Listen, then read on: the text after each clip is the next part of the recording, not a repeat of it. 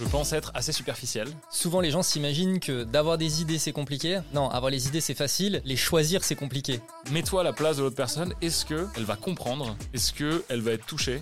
Qu'est-ce qui fait le génie d'un type comme ça Ah, Déjà, je pense que son génie, c'est. Tu connais ta place. Ouais, c'est ça. Un truc comme ça, ouais. Tu connais ta place et tu sais que même si tu fais du bon boulot pour ton client, ça restera potentiellement merdique à l'échelle mondiale. En fait, la seule raison qui justifie ça, c'est de se dire, il y a vraiment quelque chose là qui est. Qui est spécial. Je te challenge un peu. Vas-y, vas-y. Est-ce que du coup, ça veut dire que faut pas, faut pas avoir de conviction? C'est une bonne question.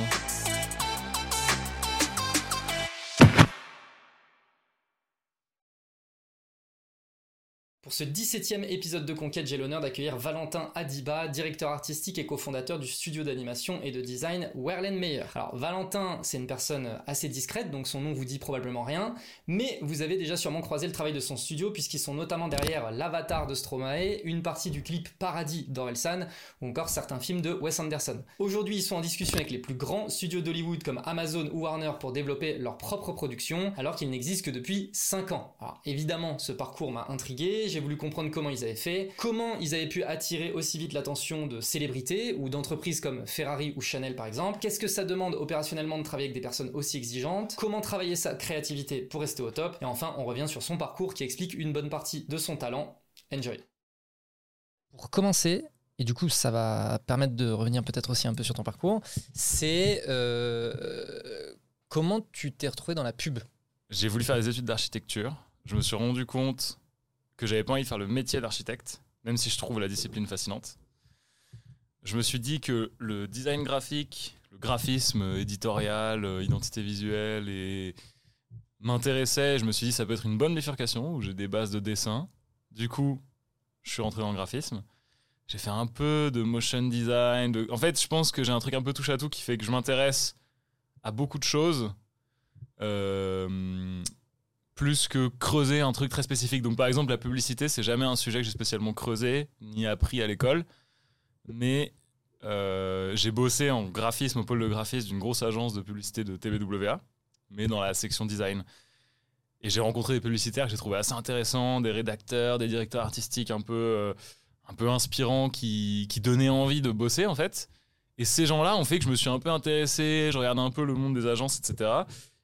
Et euh, je harcelais plein de gens pour euh, avoir un stage ou un truc euh, ou un premier contrat de freelance.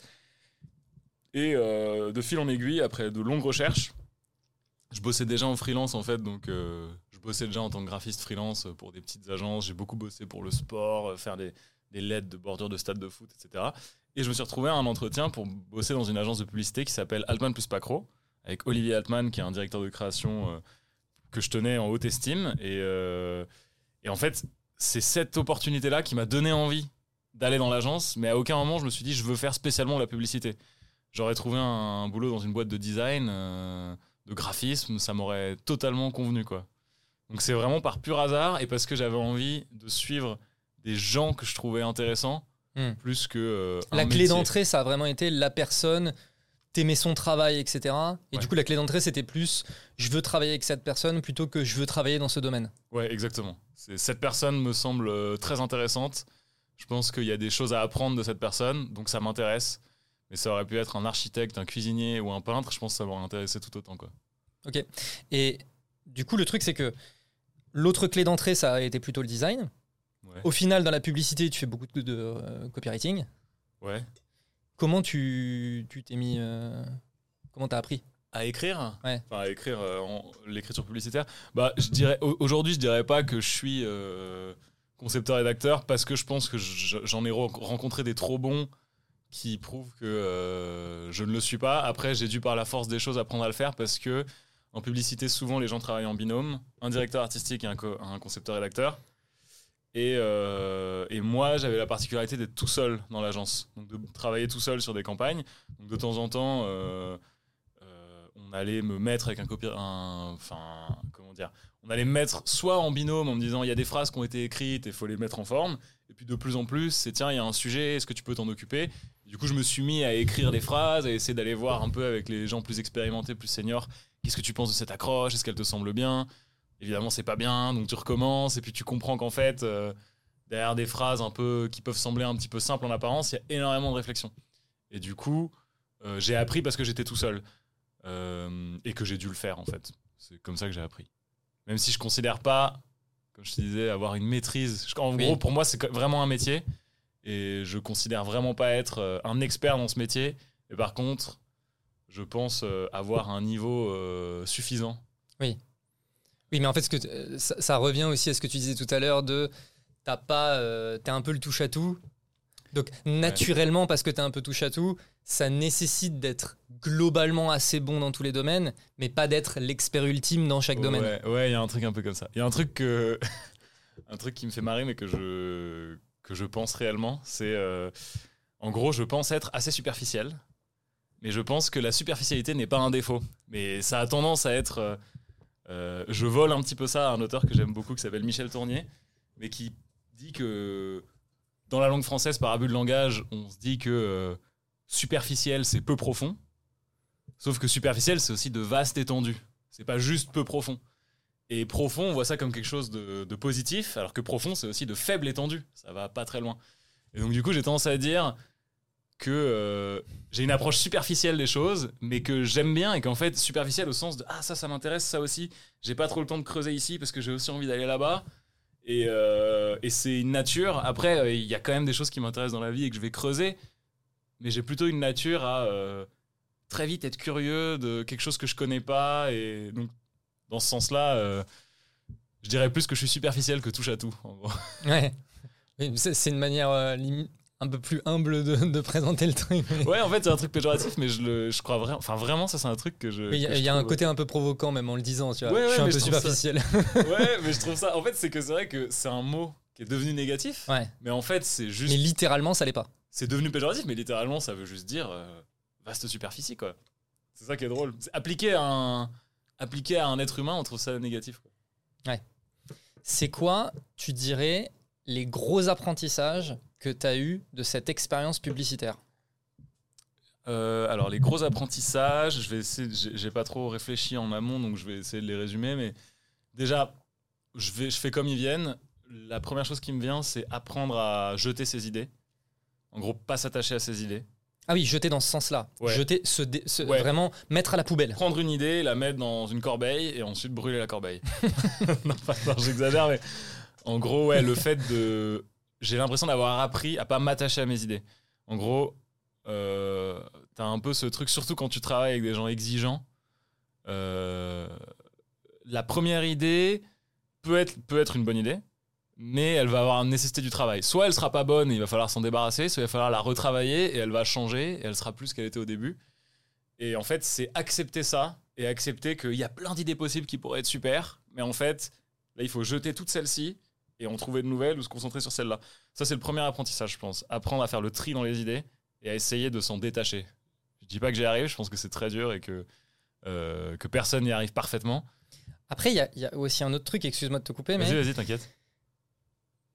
tu vois, moi j'ai l'impression que t'as, dans ta méthode de travail, notamment époque publicitaire, etc., il y avait aussi beaucoup ce truc de il faut écrire beaucoup d'idées. Ouais. Donc en fait, tu vois, le côté jeter ses idées, il peut aussi y avoir ce côté je vide toutes les idées que j'ai dans la tête et je les note et je vais toutes les écrire, absolument toutes, et je vais peut-être passer deux heures à ne faire que de noter des idées Carrément. avant effectivement de les jeter. Là où tu vois en fait euh, ce truc de jeter ses idées, euh, pour certaines personnes, ça veut dire je vais passer deux heures à réfléchir à une idée et puis au bout de ces deux heures, peut-être que c'est pas la bonne. Non, Oui, toi t'es oui. pas dans ce process. Non, non. Bah, en fait, non, mais c'est c'est bien que tu dis ça parce que je pense que ça dépend des gens. Mais je pense que moi, euh, j'avais pas forcément une difficulté à poser des idées sur le papier. C'est-à-dire que je pense que étudiant, enfin, je, je sais pas l'expliquer. Je pense que c'est des tempéraments et des rapports à ce que tu fais. Je pense que justement, ce côté superficiel où tout m'intéresse fait que, ok, il faut écrire des idées sur une feuille. Attends, là, j'en ai pas mal. Je vais en noter plein. Et je pense que déjà étudiant, j'avais déjà ce truc de ah tiens, j'ai plein d'idées de comment on pourrait aborder cette chose-là. Donc pas trop le syndrome de euh, la page blanche ou la sécheresse d'inspiration, mais par contre, euh, ce qui veut pas dire que je suis inspiré par ailleurs, mais juste, tiens, il y a un truc qui me vient là. Mais par contre, ce que j'ai appris en agence, enfin ce que tu, ce que tu me demandais au début pour orienter sur ça, c'est de les trier, parce qu'en fait, je pense que c'est très dur pour euh, quand on est jeune dans, un- dans des métiers. En plus, c'est un- un mot que je trouve un petit peu, euh, enfin qui en fait tout seul veut pas dire grand chose, mais des métiers créatifs. je pense que avoir des idées, c'est presque le truc le plus simple. Par contre, choisi- savoir choisir une idée, savoir l'affiner et savoir euh, faire le deuil d'une idée qui va pas marcher, quelles que soient les raisons, parce qu'elle ne convient pas au sujet ou parce qu'elle n'est pas assez forte ou parce qu'elle a déjà été faite, bah, je trouve que ça, c'est particulièrement difficile. Et ça, j'ai vraiment l'impression que c'est un truc que j'ai appris vraiment en agence. C'est marrant que tu dises ça parce que littéralement, hein, là, vraiment, en ce moment, je suis en train de travailler sur le script d'une vidéo YouTube qui parle de création de contenu. Et le début de mon script, c'est souvent les gens s'imaginent que d'avoir des idées, c'est compliqué. Non, avoir les idées, c'est facile. Les choisir, c'est compliqué. C'est littéralement ce que tu viens de dire, tu vois. Ouais, bah ouais, mais parce que c'est vrai. Mais je pense qu'il y a une réalité derrière ça. Enfin, en fait, je pense que ça dépend. Je pense que ça dépend vraiment des gens. C'est pour ça que je te dis que, à mon avis, c'est de la personnalité. Oui, mon, on- mon avis. Oui, mais, oui, mais c'est oui, mais c'est un muscle euh, que, qui se développe. En fait, c'est ça le truc, tu vois. Ouais, c'est ouais. que choisir ses idées, c'est quand même un muscle qui se développe pas facilement. Ça demande de l'expérience, Ah ouais, ouais. ça demande un vrai truc. Carrément. Avoir des idées, au début, tu es un peu tétanisé, mais pour moi, il y a un peu ce truc aussi de, je sais pas, euh, de barrière mentale. Mais une fois que tu as réussi à passer ce cap de, de- tu vois, de la barrière mentale, de ah mais non, mais en fait, euh, vas-y, tu sais quoi, pose les trucs sur le papier. Après, tu y arrives. Tu vois. Je pense qu'il y a beaucoup de gens qui sont bloqués parce qu'ils ont jamais vraiment essayé. Ouais. Mais si vraiment tu le faisais de manière régulière, il y a un moment donné, avoir des idées, c'est plus compliqué. Parce qu'en en fait, il y a, y y ce côté, euh, t'as démystifié, euh, ou même, tu sais, t'as des idées de merde. Et tu sais, il y a beaucoup de gens qui se braquent en se disant, ouais, cette idée, je sais pas si elle est bien, tu Ouais. vois. Mais en fait, il y a un moment donné où juste tu t'en fous et tu la notes. Ouais, carrément, carrément. Bah ça, ouais, à fond. Je suis d'accord avec ça. Mais ce qui est drôle, c'est que c'est vraiment de la construction mentale parce que, enfin, en gros, on nous apprend à nous dire euh, t'es pas bien, ton idée est pas bien, elle est pas à la hauteur de ce que ça pourrait être. Mais quand tu penses, enfin, je pense que naturellement, tout le monde est créatif parce que tu, tu donnes à un enfant une feuille blanche et des crayons de couleur. Il va pas rester devant pendant une heure. Enfin, je- en tout cas, j'ai jamais vu ça. Ça, doit arriver, mais j'ai jamais vu un enfant qui est paralysé devant une feuille blanche. En fait, il va dessiner sa maison ou euh, son papa ou sa maman. Ou enfin. Et donc en fait, rien que ça, c'est la preuve que naturellement, t'as pas besoin d'apprendre à avoir des idées ou des envies. Enfin, c'est c'est un peu un peu euh, simpliste ce que je dis là, mais je trouve que le fait d'avoir le syndrome de la page blanche, je pense que c'est vraiment une construction mentale. Ouais, de, je suis d'accord. là, il faudrait que je fasse une œuvre grandiose ou un truc génial ou que j'ai une idée incroyable. Et en fait, c'est ça qui paralyse. C'est cette espèce de truc subconscient qui te stresse. Je pense que ça vient aussi, tu vois, de l'école de. euh, Soit t'as juste, soit t'as faux. Ouais, aussi. Tu- ouais, tu- tu à vois fond, ouais. Et, et tu sais, même euh, ces espèces de QCM où on te dit euh, si, si tu mets une mauvaise réponse, tu perds des points, alors que si tu ne mets pas de réponse, tu ne perds pas de points. Ah, tu vois ce truc. J'avais complètement oublié, mais oui, je vois ce que tu Et veux tu dire. vois, en fait, ça te conditionne dans un espèce de truc de il vaut mieux rien dire que de dire de la merde. Ouais, oui, oui, carrément, ouais, c'est vrai. Tu vois En fait, il vaut mieux se taire plutôt que de prendre le risque de faire une erreur. Ouais. Tu- Tu vois Et en fait, tu as un espèce Carrément. de conditionnement à te dire non, mais en fait, si ce que je dis, c'est pas juste, il faut que je dise rien. Ouais, c'est vrai. Et je pense que ça, ça aide pas, tu vois, Ah ouais, les- ces éléments de l'éducation où.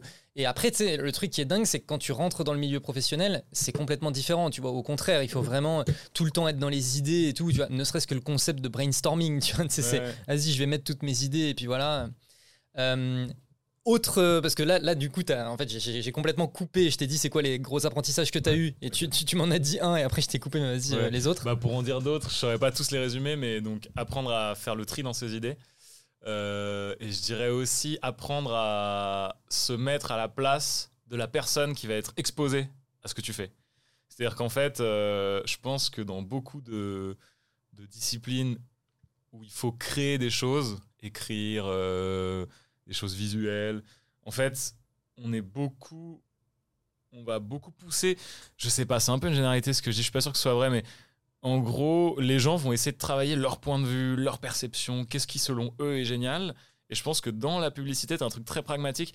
Je parle, je parle quand même de la publicité un peu, euh, disons, je sais pas, réfléchie, disons, la publicité un peu profonde, parce que je pense que la publicité, il y a vraiment deux grandes sous-parties. Enfin, j'en vois deux là, il y en a peut-être plus, mais t'as la publicité vraiment euh, purement marketing commercial, et t'as la publicité qui, selon moi, peut atteindre des formes quasiment artistiques, où c'est parfois des films qui sont des petites comédies un peu géniales. Je parle vraiment de cette publicité-là parce que j'ai eu la chance de jamais être exposé aux trucs plus marketing, de faire, euh, je sais pas, euh, des affiches pour aller chez Leclerc, ou des trucs comme ça. de y a des la gens promo, du machin. Ouais, voilà. Et il y a des gens qui font ça, et je pense qu'il y a sûrement des gens qui font ça avec amour et qui essaient de bien le faire.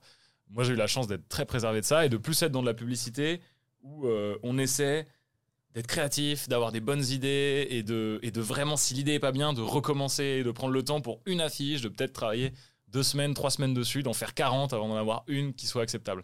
Et du coup, euh, longue parabole, mais pour dire que euh, on apprend à un peu développer son point de vue. Mettons en école de graphisme ou de design ou d'architecture, c'est quel est ton point de vue? Je pense qu'il y a un truc un peu euh, presque artistique là-dedans de quel est ton point de vue d'artiste. Mais je trouve qu'en publicité, tu es exposé à ce truc-là va être vu par beaucoup de gens euh, qui vont devoir le comprendre. Le premier truc, c'est que ça va devoir être compréhensible. Et ensuite, ça doit les toucher. Je sais pas exactement dans quel ordre. Il y a beaucoup d'analyses psychologiques là-dessus que je trouve pas extrêmement intéressantes parce que je pense que c'est dur de vraiment savoir ce que quelqu'un ressent quand il voit quelque chose, que ce soit une affiche ou un film ou autre. Mais je trouve que l'un des trucs que j'ai l'impression d'avoir appris, c'est mets-toi à la place de l'autre personne. Est-ce que elle va comprendre? Est-ce que elle va être touchée? Et ce qui est sûr, c'est que ça l'intéresse pas trop de savoir qui tu es ou euh, qu'est-ce que tu as envie de raconter ou qu'est-ce que tu as envie d'exprimer. Pour autant, ta personnalité, elle est indissociable de ce que tu fais. Mais en tout cas, j'ai l'impression d'avoir appris à. euh, L'empathie. bah, l'empathie, c'est pareil, ça s'apprend pas, c'est comme l'enfant dans la feuille blanche. Mais par contre, de d'appliquer l'empathie au travail, c'est-à-dire de se dire, là, je suis pas en train juste de faire un logo pour moi, pour qu'il soit joli et magnifique, et à la pointe des tendances, mais tu es en train de faire quelque chose Pour les doit autres. être compréhensible. Oui. ouais. Qui doit être- Et du coup, en fait, ça semble un peu élémentaire dit comme ça, mais je pense qu'il y a beaucoup de gens qui sont très créatifs, et même dans, pas que dans, dans des métiers de, de commande, même dans des métiers artistiques, de, je sais pas, d'écriture de scénario de film ou de choses comme ça, qui vont avoir euh, un point de vue très fort, une envie d'afficher quelque chose, mais il faut toujours réussir à faire la passerelle avec ce que les gens vont comprendre. Enfin, avec. euh, en tout cas, si tu fais quelque chose qui est fait pour être vu par d'autres. Je te challenge un peu. Vas-y, vas-y. Est-ce que du coup, ça veut dire que faut pas, faut pas avoir de conviction? C'est une bonne question. Euh, je pense que si, il faut avoir des convictions. Je pense qu'il faut pas avoir de certitude. Je pense qu'il faut avoir conscience que tes convictions, demain, seront peut-être complètement fausses. Mais il faut aujourd'hui avoir confiance en tes convictions, je pense. Comment tu trouves euh, le bon équilibre entre la conviction et ce... Bah ça c'est très difficile et je pense que c'est complètement changeant tout le temps. C'est en fait j'aimerais me dire bah en fait la formule c'est ça et voilà tiens je te la donne elle est dans mon carnet je l'ai écrite ici. Euh, voilà la formule et là comme ça tu seras toujours à l'équilibre. Mais euh, mais je pense qu'il y en a pas. Je pense que c'est vraiment euh, si tu manques de conviction tu vas faire un truc pas bien dont tu vas t'en vouloir derrière. Enfin ou en tout cas regretter ou te dire j'aurais pu ne pas le faire ça aurait été pareil. Et euh, si t'es trop enfermé dans tes convictions, bah en fait tu fais des choses un peu tout seul et puis tu peux tomber dans de l'élitisme ou dans un truc juste pas compréhensible. et un peu égocentrique d'une certaine Ouais, manière ouais, ça peut, ouais, ouais, complètement. Ouais, je- ouais en tout cas, euh, je pense que avoir des convictions trop fortes, je pense que c'est euh, penser avoir soi-même la réponse. Hmm. Et donc, il y a un truc égocentrique derrière ça, je pense. Après, comme tout le monde, je pense qu'on a une part d'égocentrisme, on a Mais tous une part 100%, de... 100%. Non mais donc voilà. voilà, donc c'est- là où c'est toujours un peu mouvant et que je dirais qu'il n'y a pas un truc pour avoir euh, un équilibre parfait. Mais par contre, je pense qu'il y a un aller-retour entre la conviction personnelle et, euh, et l'empathie ou la capacité à avoir un discours euh, enfin, compréhensible. En fait, c'est ce truc-là qui est, qui est difficile. C'est. Mais tu vois, je te parlais du marketing de Leclerc, etc. Enfin, je prends Leclerc, c'est pas très gentil, j'ai rien contre Leclerc spécialement, mais disons, le, le, ma- le marketing décide ou la création décide. En gros, je pense que si tous les choix sont marketing, je pense que c'est horrible. Euh, c'est un mot que j'aime Oui, mais c'est le côté réclame en fait. Là, c'est vraiment ce truc de tu, tu mets la réclame d'un côté où c'est vraiment de la promo du machin. Ouais. C'est- de ça dont tu parles. Ouais, c'est ça. En fait, en fait même au-delà du, du monde publicitaire, tu vois, on pourrait prendre la mode, par exemple. Une, une marque de mode dans laquelle le- les forces commerciales ont le dessus par rapport aux forces créatives. Bah, je pense que ça va faire des choses qui vont être pas belles ou pas éthiques ou pas intéressantes Ouais. ou enfin pas du tout euh, enfin je, je pense que peut y avoir un truc comme ça et si c'est juste un créateur un peu tyrannique qui a sa vision je suis pas en fait je- à mon avis dans les deux cas c'est pas très bien je pense que Oui. c'est pareil il y a jamais un truc archétypal où c'est Mm. que d'un côté mais par contre euh, je pense qu'il y a un équilibre à avoir entre les deux et que cet équilibre moi je- moi personnellement j'aurais du mal à dire est-ce que ça doit être les convictions artistiques ou est-ce que ça doit être euh, Le euh, marketing Oui, mais j'ai l'impression que dans la balance, pour toi, la balance, elle penche un petit peu plus vers le côté artistique. Oui, oui, oui, je pense. Je pense. Là, c'est personnel, mais ouais, je pense que ouais, moi, je pense, je penche un peu vers là.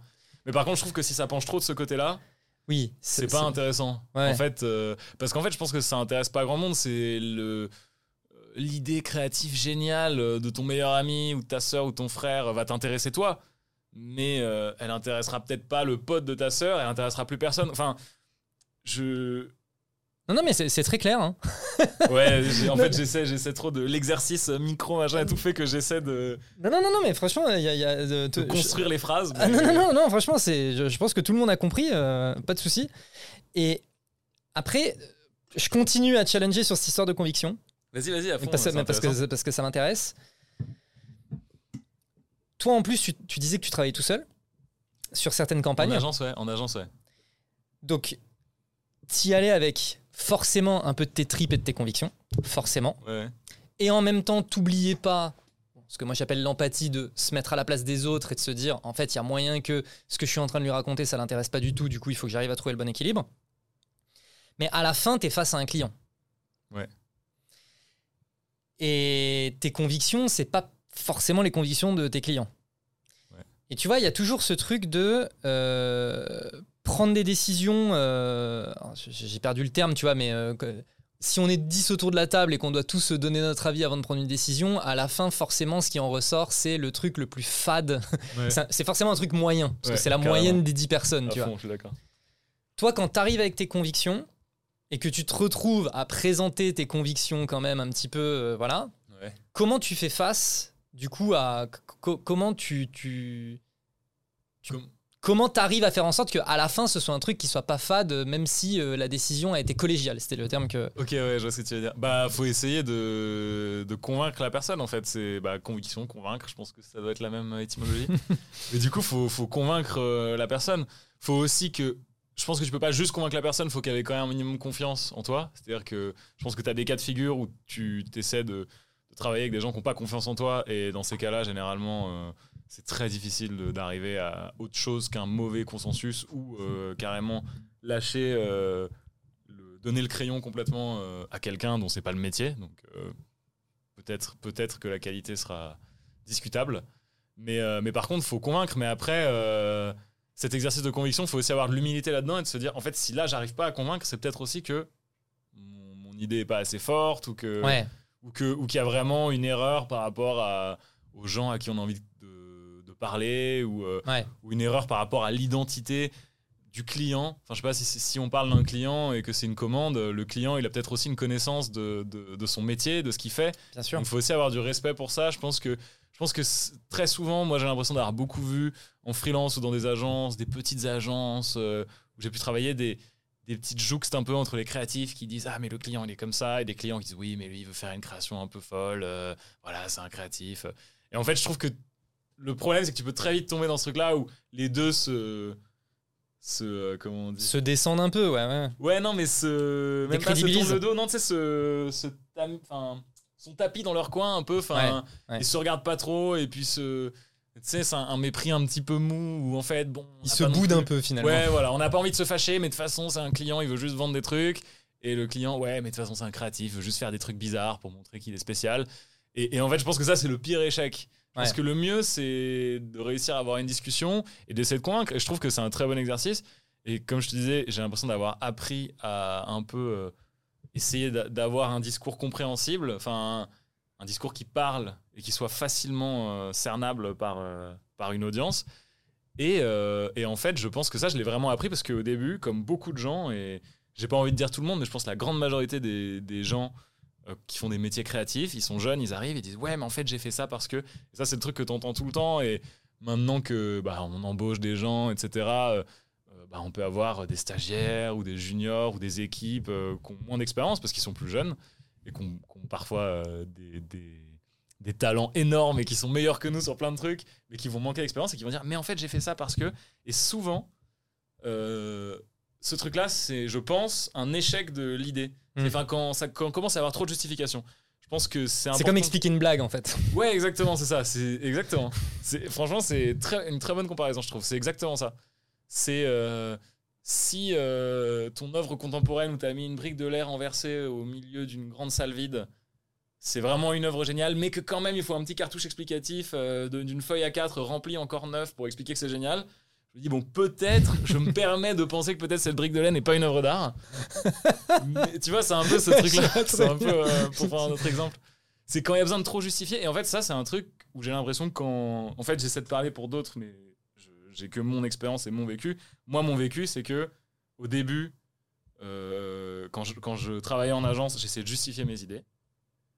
Et en fait, petit à petit, parce que aussi j'avais beaucoup de respect pour les gens dans cette agence euh, qui étaient, enfin, selon moi, parce que j'ai parlé du directeur de création, mais les créatifs de l'agence globalement étaient très bons, donc chez Altman plus Pacro. Donc Olivier Altman, très bon directeur de création, et tous les créatifs qu'il a embauchés dans son agence, comme n'importe quel bon directeur de création, bah, sont des très bons créatifs. Et donc du coup, tous ces gens-là m'ont appris plein de choses, et c'est vrai que au début, j'avais tendance à dire, euh, voilà mon annonce presse. Ah ouais, mais ça marche pas. Oui, mais en fait, c'est parce que le gars, en fait, il est dans, il est en train de monter l'escalier de chez lui. Non, mais c'est déjà trop tard. Si déjà on comprend pas au premier coup d'œil, je pense que c'est que le truc est pas assez fort. Et ça doit être, à mon avis, comme euh, ouais, tu, tu faisais la, tu parlais d'humour ou de raconter la blague. C'est pareil. C'est un humoriste de stand-up. Il arrive sur scène. S'il fait sa blague et que les gens rigolent pas. C'est qu'il y a un souci. C'est pire que la blague est pas bien. C'était une question de rythme. Ah, la phrase est trop longue Ouais. ou la chute arrive trop tard.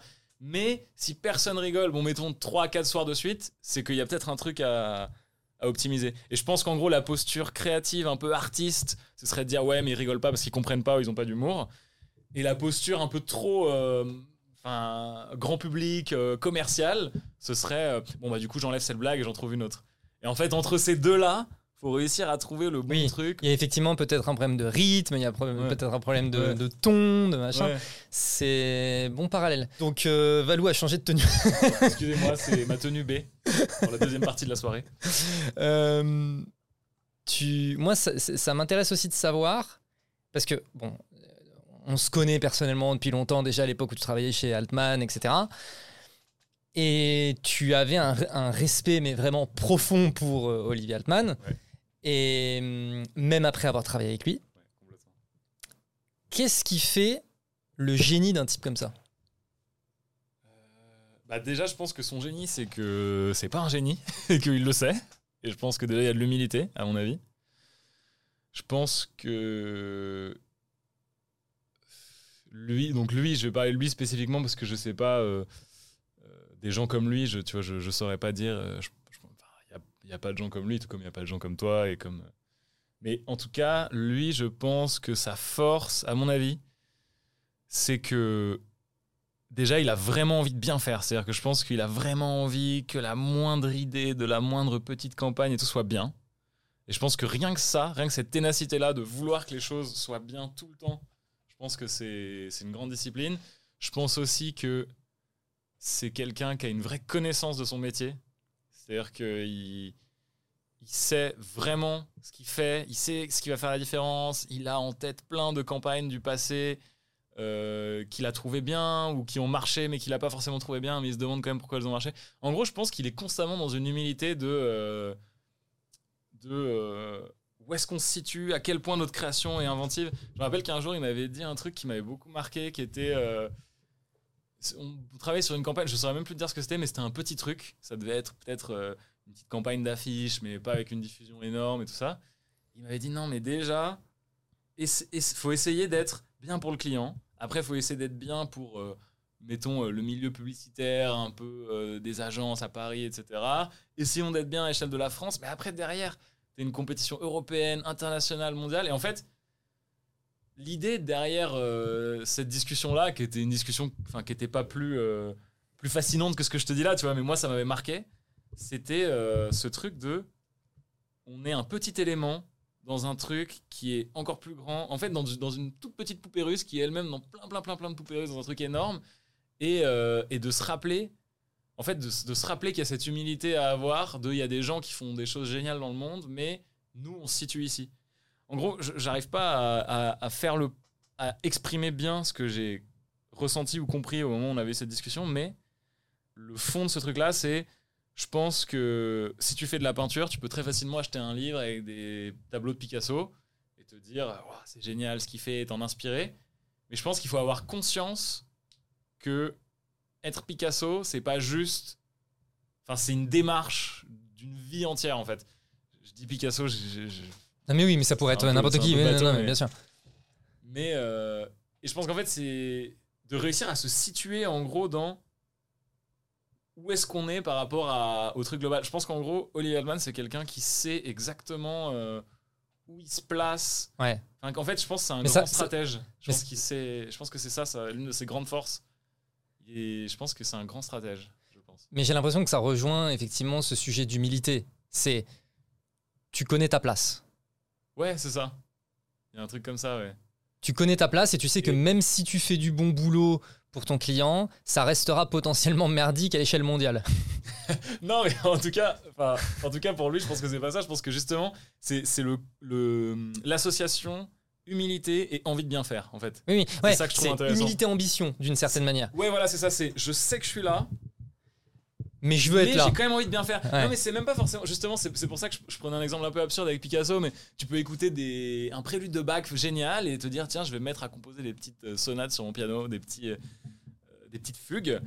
Mais il faut avoir conscience que déjà être Jean-Sébastien Bach, il y a très peu de chances que quiconque arrive à le devenir, mais aussi se dire avoir une idée sur l'échelle de où tu te places et pas pour autant te dire bon bah de toute façon je serai jamais Bach donc tant pis je vais faire des trucs moyens ou nuls et de pas non plus se dire en fait je suis back, enfin un piège de l'ego, et euh, en gros essayer de, de savoir se situer et de quand même vouloir bien faire sans forcément non plus viser très haut. Ouais. Euh, Enfin en fait je trouve que cette conscience, ce recul sur soi en gros, je pense que c'est une grande force. Et je pense que c'est une force que j'ai l'impression que qu'il y avait globalement même dans l'agence, je pense que la plupart des gens chez Altman plus Pacro, pour moi en tout cas mon ressenti c'est que c'était beaucoup des gens qui avaient du recul sur eux, qui essayaient de bien faire et qui euh, mais qui avaient aussi conscience de euh, Et finalement, c'est avoir une bonne conscience professionnelle.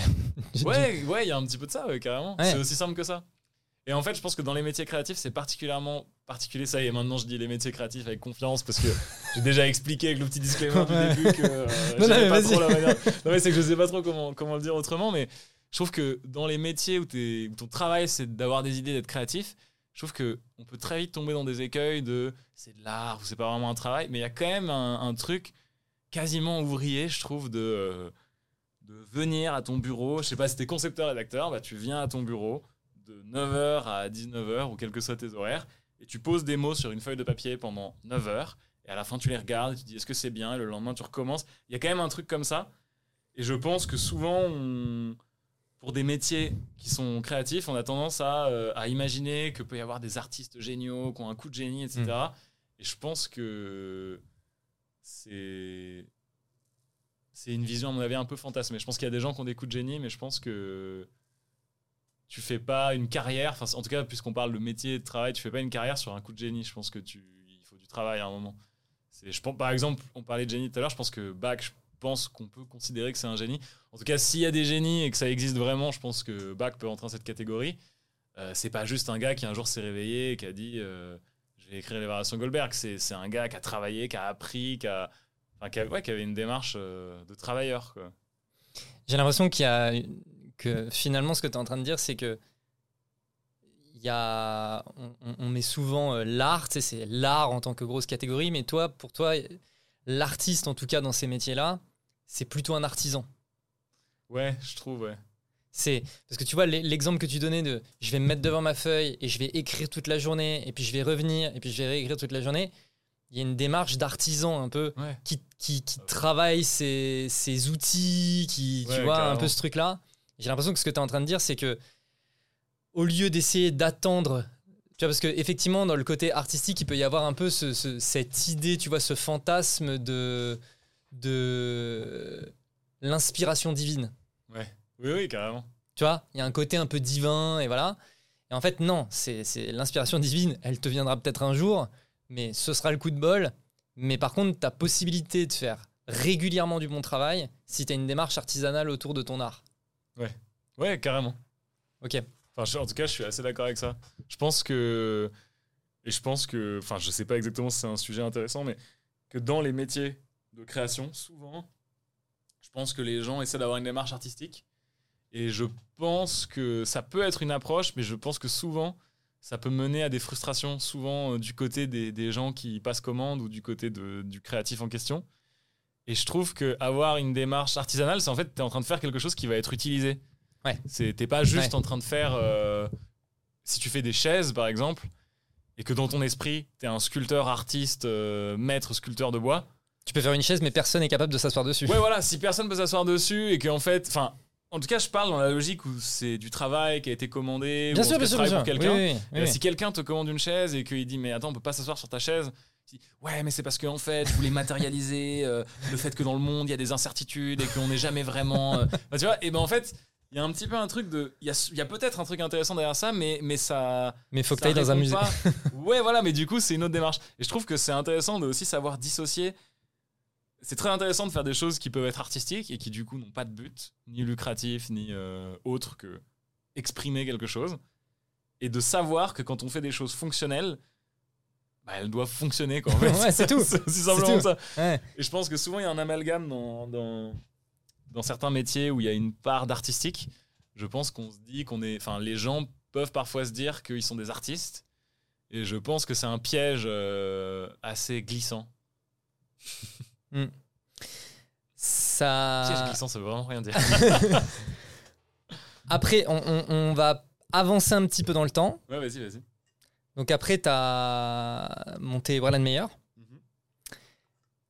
C'est quoi Werlen Meyer C'est un studio de création spécialisé en animation traditionnelle et en design. Animation traditionnelle, c'est-à-dire je fais mes petits dessins à la main et je vais animer. euh, c'est voilà. ça. Exactement. Voilà, ok. Euh, comment tu te retrouves là? Alors, euh, comment je me retrouve là? Quand j'étais donc en graphisme, étudiant en école de graphisme, euh, j'ai eu un coup de foudre euh, en amphithéâtre en deuxième année. Bah, en fait, j'ai commencé en deuxième année vu que j'avais fait architecture avant. Ouais. Coup de foudre amical avec donc Gwen, qui est un de mes deux associés. Et en fait, euh, vraiment, c'est vraiment de l'ordre du coup de foudre. C'est vraiment, on s'est retrouvés en amphithéâtre côte à côte. On a 10 secondes après, on a vraiment éclaté de rire. Je saurais même pas dire pourquoi, mais c'était sûrement quelque chose euh, d'aussi dérisoire et absurde que ce qui nous fait rire encore aujourd'hui. Et, euh, et du coup, donc on se rencontre avec Gwen. Pendant nos études, on est tout le temps ensemble. Lui, il était dans la filière animation, parce qu'on était dans une école qui faisait animation, graphisme et aussi d'autres choses que je vais pas détailler. Mais euh, juste parce que ce serait long. mais et on se rencontre en deuxième année. Et ensuite, bah, on, est tout le temps ensemble. euh, on part. Moi, je suis allé pas mal de fois en Bretagne chez lui, euh, voir sa famille, ses parents et tout ça. Et euh, bref, on était très proches. À ce moment-là, on avait beaucoup de discussions euh, un peu utopiques et idéalistes d'étudiants qui se disent un jour on fera des choses, etc. Un jour on montera, euh, je sais pas quoi. je sais même pas exactement ce qu'on pouvait se dire, mais on avait un mélange d'ambition et puis d'excitation et puis de, dérision et de rire, etc. Et, et à la fin des études, on a, on a chacun commencé à faire nos carrières. Donc Gwen a commencé à travailler dans le milieu du cinéma, donc en tant que réalisateur d'animation. Euh, cinéma et il a aussi fait de la commande publicitaire. Et, euh, et moi, j'ai commencé à travailler donc d'abord en freelance pour des agences, pour plein de petites agences, et ensuite en tant que directeur artistique fixe chez Altman plus Macro. Et donc là, euh, on, on commençait à faire nos vies professionnelles, quoi. Donc on était toujours très potes, mais on faisait nos vies professionnelles. Gwen, il a eu une carrière euh, ascensionnelle vraiment du jour au lendemain. En gros, il a fait un court métrage de fin d'études qui a eu un succès immense, qui s'appelle Celles et ceux des cimes et cieux, que tu as déjà vu et Oui. que je vous recommande d'aller voir. Euh, et, euh, et en fait, suite à ce court métrage-là, il a eu une avalanche de propositions, de boulots, euh, tous plus impressionnants les uns que les autres, pour faire des clips, des choses incroyables, etc. Et en fait, ce qui s'est passé, c'est que il a commencé à se dire attends, il y a un. Là, il y a vraiment une quantité de demandes, il y a beaucoup d'activités, c'est dommage, je refuse ces choses-là. Il a accepté une des propositions qui était de bosser pour Wes Anderson. Donc, c'est là qu'il a commencé à bosser dans le cinéma. Il est graduellement devenu vraiment le, chef du département animation 2D de Wes Anderson sur deux films, de 2018 à 2021. Et en fait, ce truc-là, très prestigieux, euh, très intéressant, beaucoup de commandes, en fait, a fait qu'il y avait de la demande et que petit à petit, le projet de on est étudiant dans une chambre étudiante en train de se cuire des pattes et de se dire qu'un jour on fera peut-être quelque chose, devenait un truc beaucoup plus plausible de tiens, il y a plein de demandes auxquelles j'ai pas le temps de répondre parce que je suis à temps plein sur Wes Anderson. Et en fait, peut-être qu'on peut monter un truc autour de ça. Et, euh, il y a un autre élément euh, hyper important dans l'entreprise qui est Yann, qui est le frère de Gwen. Et, euh, et en fait, Yann et Gwen, ils ont des parents entrepreneurs, ils ont toujours voulu monter l'entreprise. Donc ils avaient ce truc vraiment de moteur, de monter une entreprise, c'est c'est un peu dans les gènes de la famille, on l'a vu faire.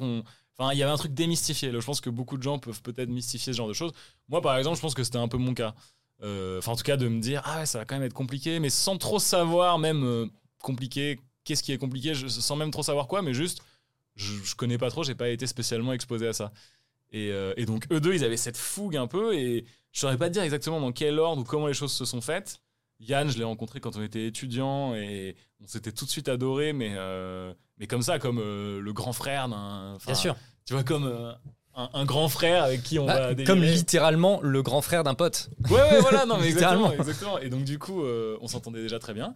Et en fait, petit à petit, on s'est dit, bah, il y a beaucoup de demandes, peut-être qu'on peut monter une entreprise. On quitte tous nos boulots. Donc, Yann, lui, il bossait dans le conseil. Il a fait une école de commerce, il a bossé à très haut niveau chez Capgemini en conseil. Et, euh, et du coup, on, on voyait aussi euh, des profils un peu différents. Ouais. Moi qui étais plus peut-être dans la conception, création, Gwen qui était vraiment dans l'artisanat pour le coup. Enfin, c'est vraiment un, Ouais. dé- un dessinateur, euh, un excellent dessinateur, un très bon animateur et réalisateur d'animation. Yann qui est euh, excellent gestionnaire, hyper organisé, en même temps une vision, mais une grosse sensibilité créative aussi, sensibilité au cinéma. En gros, je saurais pas exactement te refaire un récit chronologique séquentiel parfait, mais ce qui est sûr, c'est on s'entend très bien. On se dit que il y a toutes les demandes qu'il y a autour de Gwen, il y a peut-être moyen de, de créer une activité, d'avoir quelques clients. Et donc on se dit, bah on monte une entreprise et graduellement, bah euh, on quitte nos boulots et on fait que ça quoi. Et on monte du coup vers la meilleure. Pourquoi Werland Meyer Pourquoi le nom vers la meilleure C'est un grand mystère même pour moi. Mais, euh, mais je peux t'expliquer par contre les, les raisons derrière, c'est qu'on voulait un nom qui ne soit pas nos noms à nous. On voulait pas euh, mettre nos personnes euh, dans le nom du. Genre un de patronyme. Ouais, voilà, on voulait, que, on voulait vraiment que les gens puissent se l'approprier. On se disait aussi que trouver un nom un peu rigolo qui nous, qui nous amuse parce que c'est parti d'une blague entre nous, c'est aussi une manière d'exclure les gens. C'est on met pas notre nom, mais ça vient d'un délire entre nous. Et on voulait quelque chose de très neutre. Donc, euh, Verlaine Meyer, ça sonne un peu comme le prénom et le nom de quelqu'un. C'est en deux parties, c'est Verlaine et Meyer. On trouve la sonorité jolie. Verlaine, c'est assez joli. euh, ça peut faire penser au poète Verlaine. Euh, meilleur, ça sonne bien. En français, meilleur, c'est joli, même si on. Il n'y a, aucune, euh, y a aucune symbolique derrière ça, mais on trouve. Oui, Ça et sonne sa- bien. sachant que ça ne s'écrit pas comme le mot meilleur en français. Oui, oui, c'est M-E-Y-E-R. Et... Mais du coup, on aimait bien l'idée que ce soit un petit peu neutre, un petit peu euh, aussi peut-être légèrement euh, à contre-courant de, de ce qui peut se faire peut-être dans, euh, dans le monde des studios de création ou des agences où beaucoup de gens essaient, c'est pas le cas de tout le monde, mais beaucoup de gens essaient d'avoir un nom marrant ou intelligent ou qui va faire rigoler ou qui va surprendre. Et je pense que c'est le meilleur moyen de s'en lasser ou que les gens s'en lassent. Et donc, du coup, avoir un, un nom qui ressemble euh, ouais, au, au nom de, je sais pas, un grand industriel pharmaceutique suisse, euh, en fait, c'est très bien. Et derrière, si on est créatif, bah, les gens se diront vers la meilleure Ah oui, c'est ce truc-là que j'ai vu, que j'ai bien aimé. Et ils se diront pas euh, Ah, c'est rigolo, leur nom est marrant. Oui, Je préfère que les gens se disent euh, Ah, ça s'écrit comment? Enfin, ok, peu importe. En tout cas, c'est eux qui ont fait ça. oui. Le nom est un peu secondaire, en fait, quelque part. Oui, mais d'une certaine manière, tu c'est un peu comme euh, Häagen-Dazs, euh, Whirlpool, euh, tu vois, les trucs comme ça. Ouais. Tu sais, c'est- en fait, tu galères un peu à t'en souvenir et à, voilà, mais c'est aussi ce qui fait euh, que c'est puissant. Ouais, ouais Tu carrément. vois, d'une certaine manière. Ouais, carrément. Donc là, aujourd'hui, vous faites de l'animation au sein du studio Ouais, on fait beaucoup d'animation. Ouais. et vous avez eu l'occasion de collaborer sur des projets quand même un peu, un peu stylés. N'est-ce pas à, vous, à vous, euh, vous avez eu l'occasion de travailler donc, avec euh, des personnes, bah, tu mentionnais Wes Anderson, donc vous avez eu l'occasion de travailler avec Wes Anderson, avec euh, Aurel San, avec Stromae. Euh, là, vous avez, vous travaillez aussi avec, par exemple, les studios HBO aux États-Unis. Euh, pas mal de questions. Je, je, suis- pas sûr que tu aies des réponses vraiment un peu précises, tu vois, mais je pense que c'est c'est- c'est des questions, tu vois, naturellement que euh, quand tu, vois ce palmarès, on va dire, que tu peux te poser, c'est comment on se met à bosser avec des gens comme ça? Bah, déjà, je pense que ça se décide pas. Je pense que c'est c'est euh, c'est ces gens-là qui viennent vers toi. Nous, ce qui s'est passé, c'est que euh, ces, ces sphères, ces milieux un peu qui peuvent euh, susciter la fascination chez les gens, mais qui en fait sont euh, pareil que ce qu'on disait tout à l'heure, des, gens qui travaillent, qui font leur travail. En tout cas, tu vois, tous les gens là que tu as cités, c'est pour moi des gens qui sont tous travailleurs.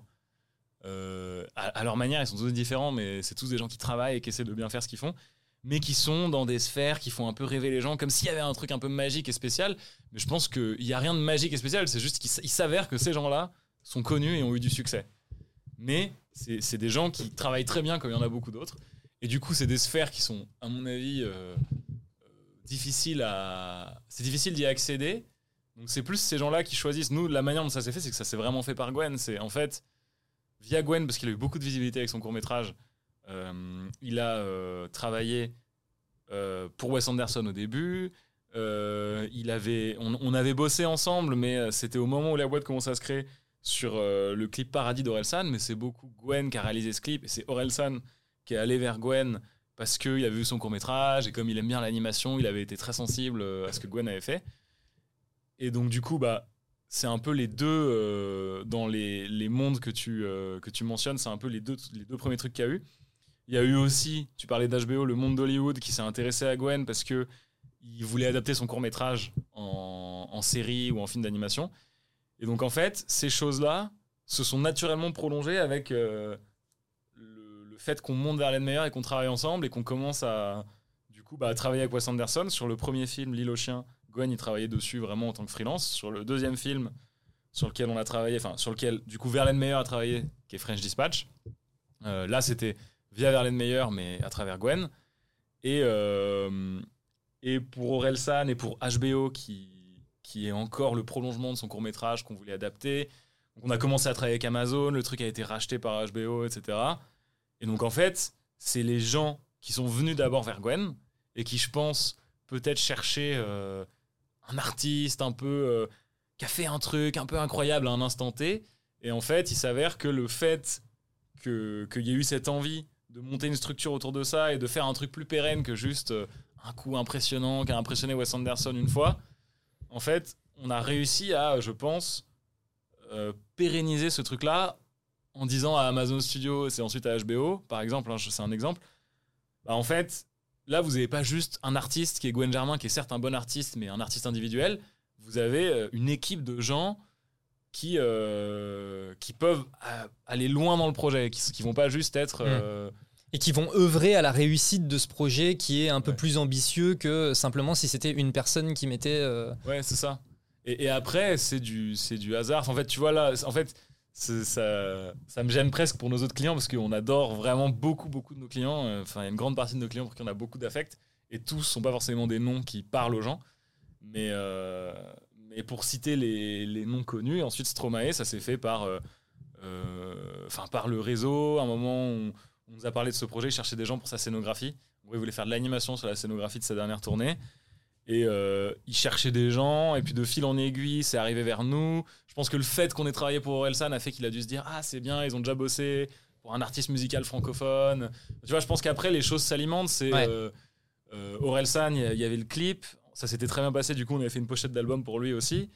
Et donc, du coup, je pense que c'est des choses qui vont rassurer aussi ces gens-là qui vivent dans des mondes où malheureusement, je pense qu'ils sont très approchés par beaucoup de gens intéressés, qui veulent avoir quelque chose. Et je pense qu'ils cherchent des gens de confiance, qui vont, qui vont être respectueux et qui vont, euh, qui vont à la fois bien faire le, le travail pour eux, mais qui ont aussi, vont aussi euh, les respecter, mais aussi les traiter comme des gens normaux, parce que dans le fond, ça reste aussi des gens normaux. C'est et, Oui. du- et je pense Pas des que- fans. Ouais, voilà, exactement. Et je pense que euh, c'est c'est ça qui fait qu'ensuite ça s'auto-alimente. Mais la percée de ce monde-là, je pense qu'on peut pas choisir de euh, j'ai envie de travailler pour. euh, Oui, oui, mais tu vois, en fait, j'ai l'impression dans ce que tu dis que le point de départ, c'est faire du bon boulot. C'est-à-dire que c'est parce que Gwen a fait du bon boulot que ça a attiré la- l'attention des gens, Ouais. qui ensuite vous a permis de refaire du bon boulot et de prouver le fait que, ah oui, ok, ces gars-là, on, on peut voir que, effectivement, dans la durée euh, et à répétition, Ouais. Ils ont confirmé le fait que c'était des gens qui savaient Ouais. faire du bon boulot. Mais Ouais, tu vois, j'ai- carrément. j'ai- tu vois, parce que il y, a- il y Il y a a. un facteur, juste pour nuancer ça, je pense Ouais. qu'il y a un facteur euh, complètement imprévisible au- au-delà du bon Bien boulot. sûr. C'est que je pense qu'il y a beaucoup de gens qui font du bon travail et qui euh, peut-être vont pas euh, euh, percer ou. Bien sûr. Tu vois Donc, a- en, en fait, il y a beaucoup de facteurs, quoi. Mais je pense que par contre, le, le fait de bien travailler et de, de s'impliquer dans les choses, je pense que c'est souvent quand même un facteur commun. Ah oui. de- Tu l'as mentionné pour Altman aussi. Le fait Ouais. qu'il ait cette volonté de faire du bon travail, etc. Carrément. Et, et tu vois, là, dans ce que tu dis, moi, j'ai le sentiment que c'est un peu le point de départ, tu vois, c'est euh, le fait d'avoir quelque- fait quelque chose de grande qualité qui ensuite permet de faire le- de mettre un premier pas potentiellement dans cet univers. Puis ensuite bah après euh, c'est la pelote de laine quoi. Tu, tu Ouais. déroules le fil et puis ensuite Ouais. euh, tu te retrouves à faire euh, d'autres trucs. Mais et, et je veux dire là ça vaut dans ton cas ça vaut d'une manière générale dans l'entrepreneuriat le fait de faire du bon boulot voilà le fait d'avoir un bon produit un bon service etc c'est c'est quand même le point de départ de, de pas mal de choses. Et après effectivement le truc euh, je sais pas si pour les gens qui écouteront ce sera très clair mais effectivement ce court métrage qu'a fait Gwen ça a été une folie d'un point de vue de diffusion c'est-à-dire que Vraiment, il a fait beaucoup, beaucoup de vues. Ça a été. Moi, je me souviens que la première fois qu'on s'est rencontrés, j'ai rencontré Gwen à ce moment-là aussi. ensemble. On était tout le temps ensemble. Donc Voilà. euh, Et, euh, et en fait, j'avais entendu parler de ce court métrage via Combini. Ok. Ah oui, ok. Tu vois? Et donc, c'est Combini qui avait partagé euh, ça. Et je m'étais dit Ah, mais attends, mais je crois que Combini et tout, il m'avait dit Oui, oui, Combini, ils l'ont partagé et tout. Et en fait, voilà, c'est vraiment quand tu te mets à avoir des médias comme ça qui en parlent et tout, faut se dire euh, Voilà, c'est quand même. euh, ça commence à être un peu, un peu fat, quoi. Voilà. Donc, Ouais, c'est ok. Surtout que ça a été posté sur Vimeo comme ça. hein. C'est- Mais oui, ça bien sûr. été- Gwen, il a fini son truc, il l'a mis sur Vimeo. Et c'est tout. Et Vimeo, c'est pas non plus une plateforme sur laquelle. pas YouTube. Voilà, c'est pas une plateforme qui cherche à attraper de l'audience, quoi. C'est vraiment juste. En fait, en fait c'est juste les gens ont trouvé ça génial Ouais. et ils l'ont partagé. Et euh, Mais à une ampleur, euh, dans une ampleur que même des gens qui commercialisent et essayent de faire fonctionner un truc euh, n'y arrivent pas. pas. en fait. Ouais, ouais, complètement, complètement. Alors que ça a vraiment juste été uploadé sur son MacBook. ouais, ouais. Non, mais c'est ça qui est fou. Euh, donc, effectivement, il y a un facteur random, un peu chance, tu vois, qui rentre dans l'affaire. Mais il n'empêche que euh, c'est ce facteur random, enfin, le, le fait d'avoir fait euh, quelque chose de bien, c'est quand même le point de départ, quoi. Tu Ouais, vois. ouais, et puis en plus, c'est après, c'est- ça, c'est dans le monde de l'animation, mais ce que, ce que Gwen a fait avec ce court-métrage, c'est vraiment exceptionnel. C'est vraiment. Dans le monde de l'animation, il y a beaucoup de gens qui, même, ne croyaient pas que ça avait été fait par une seule personne. Hmm. Parce que du coup, dans l'animation, il y a beaucoup de métiers différents qui sont vraiment des métiers et pas juste des, des compétences. C'est comme ce que je te disais tout à l'heure pour la conception-rédaction c'est. Tu peux faire de la conception-rédaction, être concepteur-rédacteur, c'est un métier. Après, comme dans tout métier, il y a des gens qui sont mauvais, des gens qui sont bons, des gens qui sont excellents, mais ça reste un métier. En fait, dans l'animation, tu as toute une série de métiers que, dont je vous épargne l'énumération, mais qui sont des spécificités que les gens apprennent et que les gens perfectionnent pendant longtemps. En fait, sur son film, Gwen a fait toutes les étapes. Il a fait euh, le design, il a fait les décors, il a fait l'animation, il a fait le compositing, donc c'est la post-production en gros. Il a fait plusieurs métiers, et je pense que c'est aussi ça qui a dû faire en sorte que les gens n'y ont pas trop cru. C'est c'est quand même très bien fait sur toute la chaîne. C'est une de ses grandes forces à Gwen, c'est qu'il est. Pour le coup, lui, il est pas euh, superficiel, il est euh, en profondeur, mais il creuse beaucoup, beaucoup de trous très profonds un peu partout. Il, est, il, est, très bon sur plein d'éléments euh, de la chaîne de production. Et du coup, ça fait que beaucoup de gens n'y ont pas cru.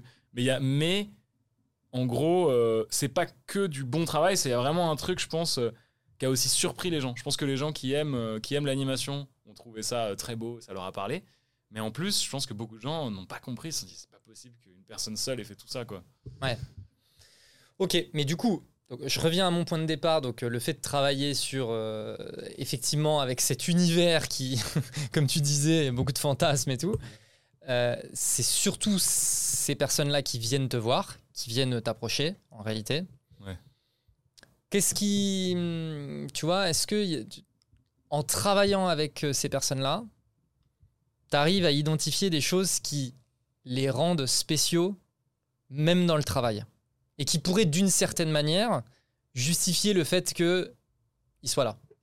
Ouais, ouais, ouais, carrément. Bon, en tout cas, là, tous les gens qu'on a mentionnés, euh, je trouve qu'ils sont, euh, ils sont clairement très spéciaux. Ils sont clairement, ils ont un talent et une vision, talent, savoir s'entourer de gens qui ont confiance. Enfin, il y a- un assemblage de choses qui est, euh, qui est clairement pas dans la norme. Je pense que c'est possible de créer de la célébrité. Je pense que c'est possible de prendre, euh, euh, je sais pas, euh, ouais, de prendre, je sais pas, un jeune gars et lui dire bah, on va en faire un acteur célèbre, on va le mettre Mm, sur mm. Disney Channel Kids quand il aura 12 ans, et puis petit à petit, c'est possible, je pense, de fabriquer de la célébrité. il y a- il y a eu des histoires comme ça. Ouais, d'ailleurs, ouais, il y, en a, il y en a plein, mais, mais je pense que là, clairement, ces gens-là, c'est des gens qui sont pas là par hasard. Ils sont là parce qu'ils sont vraiment bons et leur talent a été plus ou moins vite euh, euh, compris ouais. par les masses, disons. Mais par contre, clairement, il y a un talent, il y a un truc, il y a une profondeur. Et il y a aussi, je trouve, euh, de toute façon, ils ont chacun leur spécificité, mais il y a une, euh, ouais, une sincérité, une humilité dans l'approche du travail. Enfin, il y, a- il y a plein de choses qui, je pense, euh, nous, nous parlent beaucoup. euh. Enfin, moi, personnellement, en tout cas, me parlent beaucoup. Est-ce qu'ils ont des exigences qui sont généralement plus importantes que la moyenne des gens? Et ben étrangement, euh, je dirais que. Enfin, déjà, ça dépend de qui on parle, mais tu vois, par exemple, euh, si on parle de Wes Anderson, je dirais qu'il est très exigeant. Il sait vraiment ce qu'il veut, il est très exigeant et, euh, il, laisse très peu de choses au hasard parce qu'il sait ce qu'il veut, etc. Euh, si on parle de, de Stromae et d'Orelsan, je pense que c'est des gens qui savent très bien exprimer ce qu'ils veulent, qui font confiance aux, gens euh, pour les missions qu'ils leur confient, en tout cas. Et donc, du coup, c'est quelque part encore plus facile, je trouve, que de travailler pour, pour des gens qui vont pas tout à fait savoir ce qu'ils veulent Mm. ou qui vont avoir peut-être des attentes un peu démesurées par rapport à, à- aux moyens qu'ils ont ou, ou à ce qu'ils sont réellement. En fait, je pense que c'est des gens qui savent ce qu'ils sont, où ils sont, ce qu'ils veulent. Et du coup, ça rend le travail hyper agréable parce qu'une grosse partie de notre travail, c'est de comprendre les besoins de, de nos clients. Et, euh, et en fait, travailler avec des gens qui savent ce qu'ils veulent, Qui savent surtout bien l'exprimer et qui savent l'exprimer, ouais, c'est un gain d'énergie euh, énorme en fait. Et donc du coup, euh, là dans, dans ces cas de figure, euh, c'est, je dirais même, ouais, presque plus facile.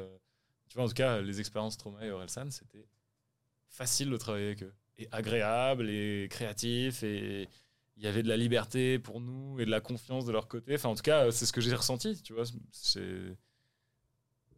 J'ai pas du tout trouvé qu'il y avait une exigence démesurée du fait que...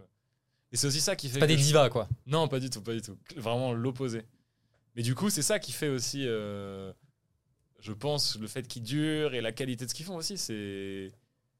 C'est. euh, En fait, ouais, c'est, ça revient un peu à la même chose que ce qu'on disait tout à l'heure euh, sur savoir ce qu'on vaut, où on est, où est-ce qu'on se situe. C'est. Je vais refaire un lien et que là, c'est une question qui vaut à la fois pour le côté publicitaire et à la fois pour euh, ce que tu vis aujourd'hui. C'est quoi un bon client? Un bon client, c'est quelqu'un, comme ça, je, je tente une définition qui sera peut-être différente demain, mais c'est quelqu'un qui sait pourquoi il vient de voir, qui est prêt à faire confiance à la personne qui, qui l'engage. Quel que soit- J'essaie de faire un truc, quel que soit le, le métier presque. Donc, qui sait ce qu'il veut, qui est prêt à faire confiance et, euh, et qui envisage euh, le travail comme de la coopération. Plus que. euh, Oui, comme une position de subordonné. à- voilà. Ouais, parce que je pense que. Même, il n'y aurait pas forcément de problème. Il y a une notion de, de hiérarchie. Enfin, en tout cas, je dirais que. Enfin, en- moi, personnellement, j'ai aucun problème à, me, à considérer que le client est, euh, est au-dessus euh, de nous parce qu'il commande quelque chose. Mais euh, c'est pas pour autant que. euh, Enfin, au-dessus, peut-être. Enfin, je, je sais même pas si c'est si le bon terme, mais je pense qu'un truc complètement utopique de on travaille tous ensemble, etc. Je pense que ce serait un peu bizarre de, de rêver de ça parce que ça reste une commande et une transaction. On est une être- famille. voilà, voilà, voilà. Faut être aussi lucide sur ça. Après, euh, ça n'empêche pas de, ouais, d'être, euh, ouais, dans la coopération, dans le, de faire confiance. Enfin, en tout cas, je pense que ouais, un bon client, c'est quelqu'un qui fait confiance, qui a envie de coopérer et qui sait ce qu'il veut. Je pense. Mais savoir ce qu'il veut, ça veut pas dire savoir tout. Oui, Mais pas précisément. euh, voilà. Avoir une idée quand même de ce qu'il veut. Une intention. Ouais. Je pense que c'est très important parce que euh, des clients qui n'ont pas d'intention, qui savent pas ce qu'ils veulent, on en a eu quelques-uns. On a, eu de la chance parce qu'on en a eu peu. On en a eu quelques-uns. Et en fait, souvent, le projet est frustrant pour tout le monde parce que eux, en fait, ils se disent, mais du coup, j'ai pas eu ce que je voulais. Et comme, vous ne saviez pas ce que vous vouliez, bah, de toute façon, vous aurez jamais pu avoir ce que vous voulez parce que vous ne savez même pas ce que c'est, ce que vous voulez. Vous ne l'aurez jamais. Juste parce que même si vous l'avez, vous ne saurez pas que c'est ça parce que vous saviez pas ce que vous voulez. Il y a un truc un peu absurde là-dedans. Et, euh, c'est frustrant aussi pour euh, les gens qui font le travail parce que je pense que si tu fais ton travail avec un petit peu de cœur et un peu d'in- d'investissement, enfin de, tu, tu, donnes un peu à, tu mets du cœur à l'ouvrage. Bah, le fait que ça marche pas et de pas comprendre pourquoi ça marche pas, c'est frustrant aussi pour les, pour les gens qui travaillent dessus. Donc du coup, je trouve que ouais, un, un client qui sait pas vraiment ce qu'il veut, c'est c'est très compliqué. Je trouve ça compliqué pour tout le monde, même pour le client en question. C'est pas spécialement un pic euh, envers les, les clients qui savent pas ce qu'ils veulent. C'est plus euh, c'est une situation compliquée qui est désagréable pour tout le monde, quoi. Mais autant pour le client presque euh, Ok. que pour le, le partenaire ou le prestataire. Ouais. Autre point, je reviens sur HBO, Amazon, HBO, tu Ouais, vois. ouais, bon, vas-y, voilà. Euh, c'est Hollywood. Ouais. C'est quoi le, le- Tu vois, bah, en fait, il y y, a deux trucs. C'est c'est les US et en plus, c'est Hollywood. Ouais, carrément. C'est quoi les les exigences de ce monde Bah, en tant que Français, j'aurais du mal à, à le dire et à voir, juste. Mais euh, ouais, fr- franchement, c'est très dur de répondre à cette question. Quelles sont leurs exigences? Je ne saurais pas le dire, sincèrement. Tu te fais accompagner de gens de là-bas? Euh, ouais, maintenant, ouais. En fait, au début, on travaillait, euh, nous. Euh, en fait, on arrive à facilement communiquer, à les comprendre. Enfin, en tout cas, euh, il y a dans la discussion, le courant passe très bien. On arrive très facilement à parler euh, avec les gens là-bas et à travailler avec eux. En revanche, il y a des, pratiques et des façons de travailler qui sont très différentes parce que déjà, c'est un autre pays, c'est d'autres lois, c'est une autre culture du travail. Donc, du coup, il y a plein de choses où le sentiment de très bien se comprendre est presque en fait parfois trompeur parce que du coup, Hmm. Euh, t'as l'impression de vraiment euh, être exactement sur la même longueur d'onde, sauf que c'est des gens qui vivent euh, à un autre endroit de la planète, sous un autre climat, avec une autre philosophie de vie, une autre philosophie de travail. Du coup, il y a beaucoup de différences qui sont très subtiles et pas perceptibles tout de suite. Mais euh, nous, au début, on avait un peu le, sentiment peut-être un peu idéaliste, mais c'est bien aussi, je pense, ça a été une de nos forces, de se dire mais bien sûr qu'on peut le faire, bien sûr qu'on peut travailler avec eux, il y a pas de problème. Et en fait, après, graduellement, on s'est dit en fait c'est plus c'est intéressant quand même d'avoir des gens sur place qui connaissent le milieu et qui peuvent traduire euh, nos pensées et nos envies euh, dans le, milieu là-bas. Parce que par exemple, je vais pas rentrer dans le détail, ce serait pas très intéressant, mais enfin en tout cas ce serait trop spécifique, mais les droits d'auteur, par exemple tout ce qui est de l'ordre de la création euh, d'auteur euh, est perçu de manière complètement différente aux États-Unis et en France. Et du coup, il y a beaucoup de subtilités techniques qui font que aujourd'hui on a des agents à Hollywood qui travaillent là-bas, qui connaissent les gens, qui ont grandi là-bas et qui du coup sont des bons interprètes, mais pas au sens de la langue, Mm. mais au sens de la culture. Ouais. Qui Décodeurs un peu.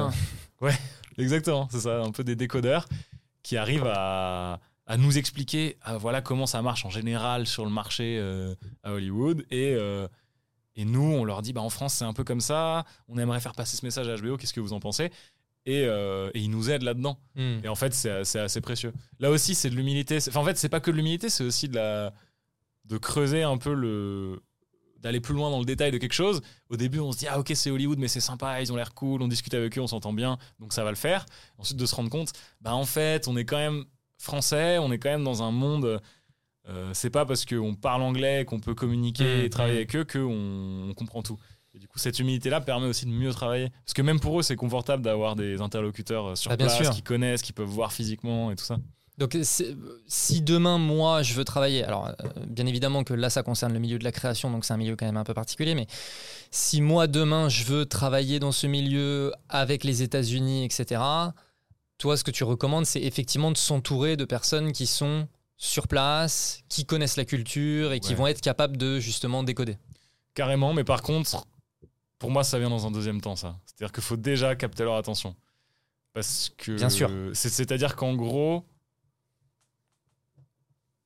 si la question c'est comment je fais si je veux travailler avec Hollywood, mettons, enfin, la télé à Hollywood et écrire des séries ou des films pour Hollywood, créer des, des projets de films, euh, cinéma ou séries, euh, le premier truc à faire vraiment, c'est d'avoir un projet qui sera suffisamment créatif, intéressant et bon pour que ça les intéresse. Parce qu'en fait, c'est ça le truc.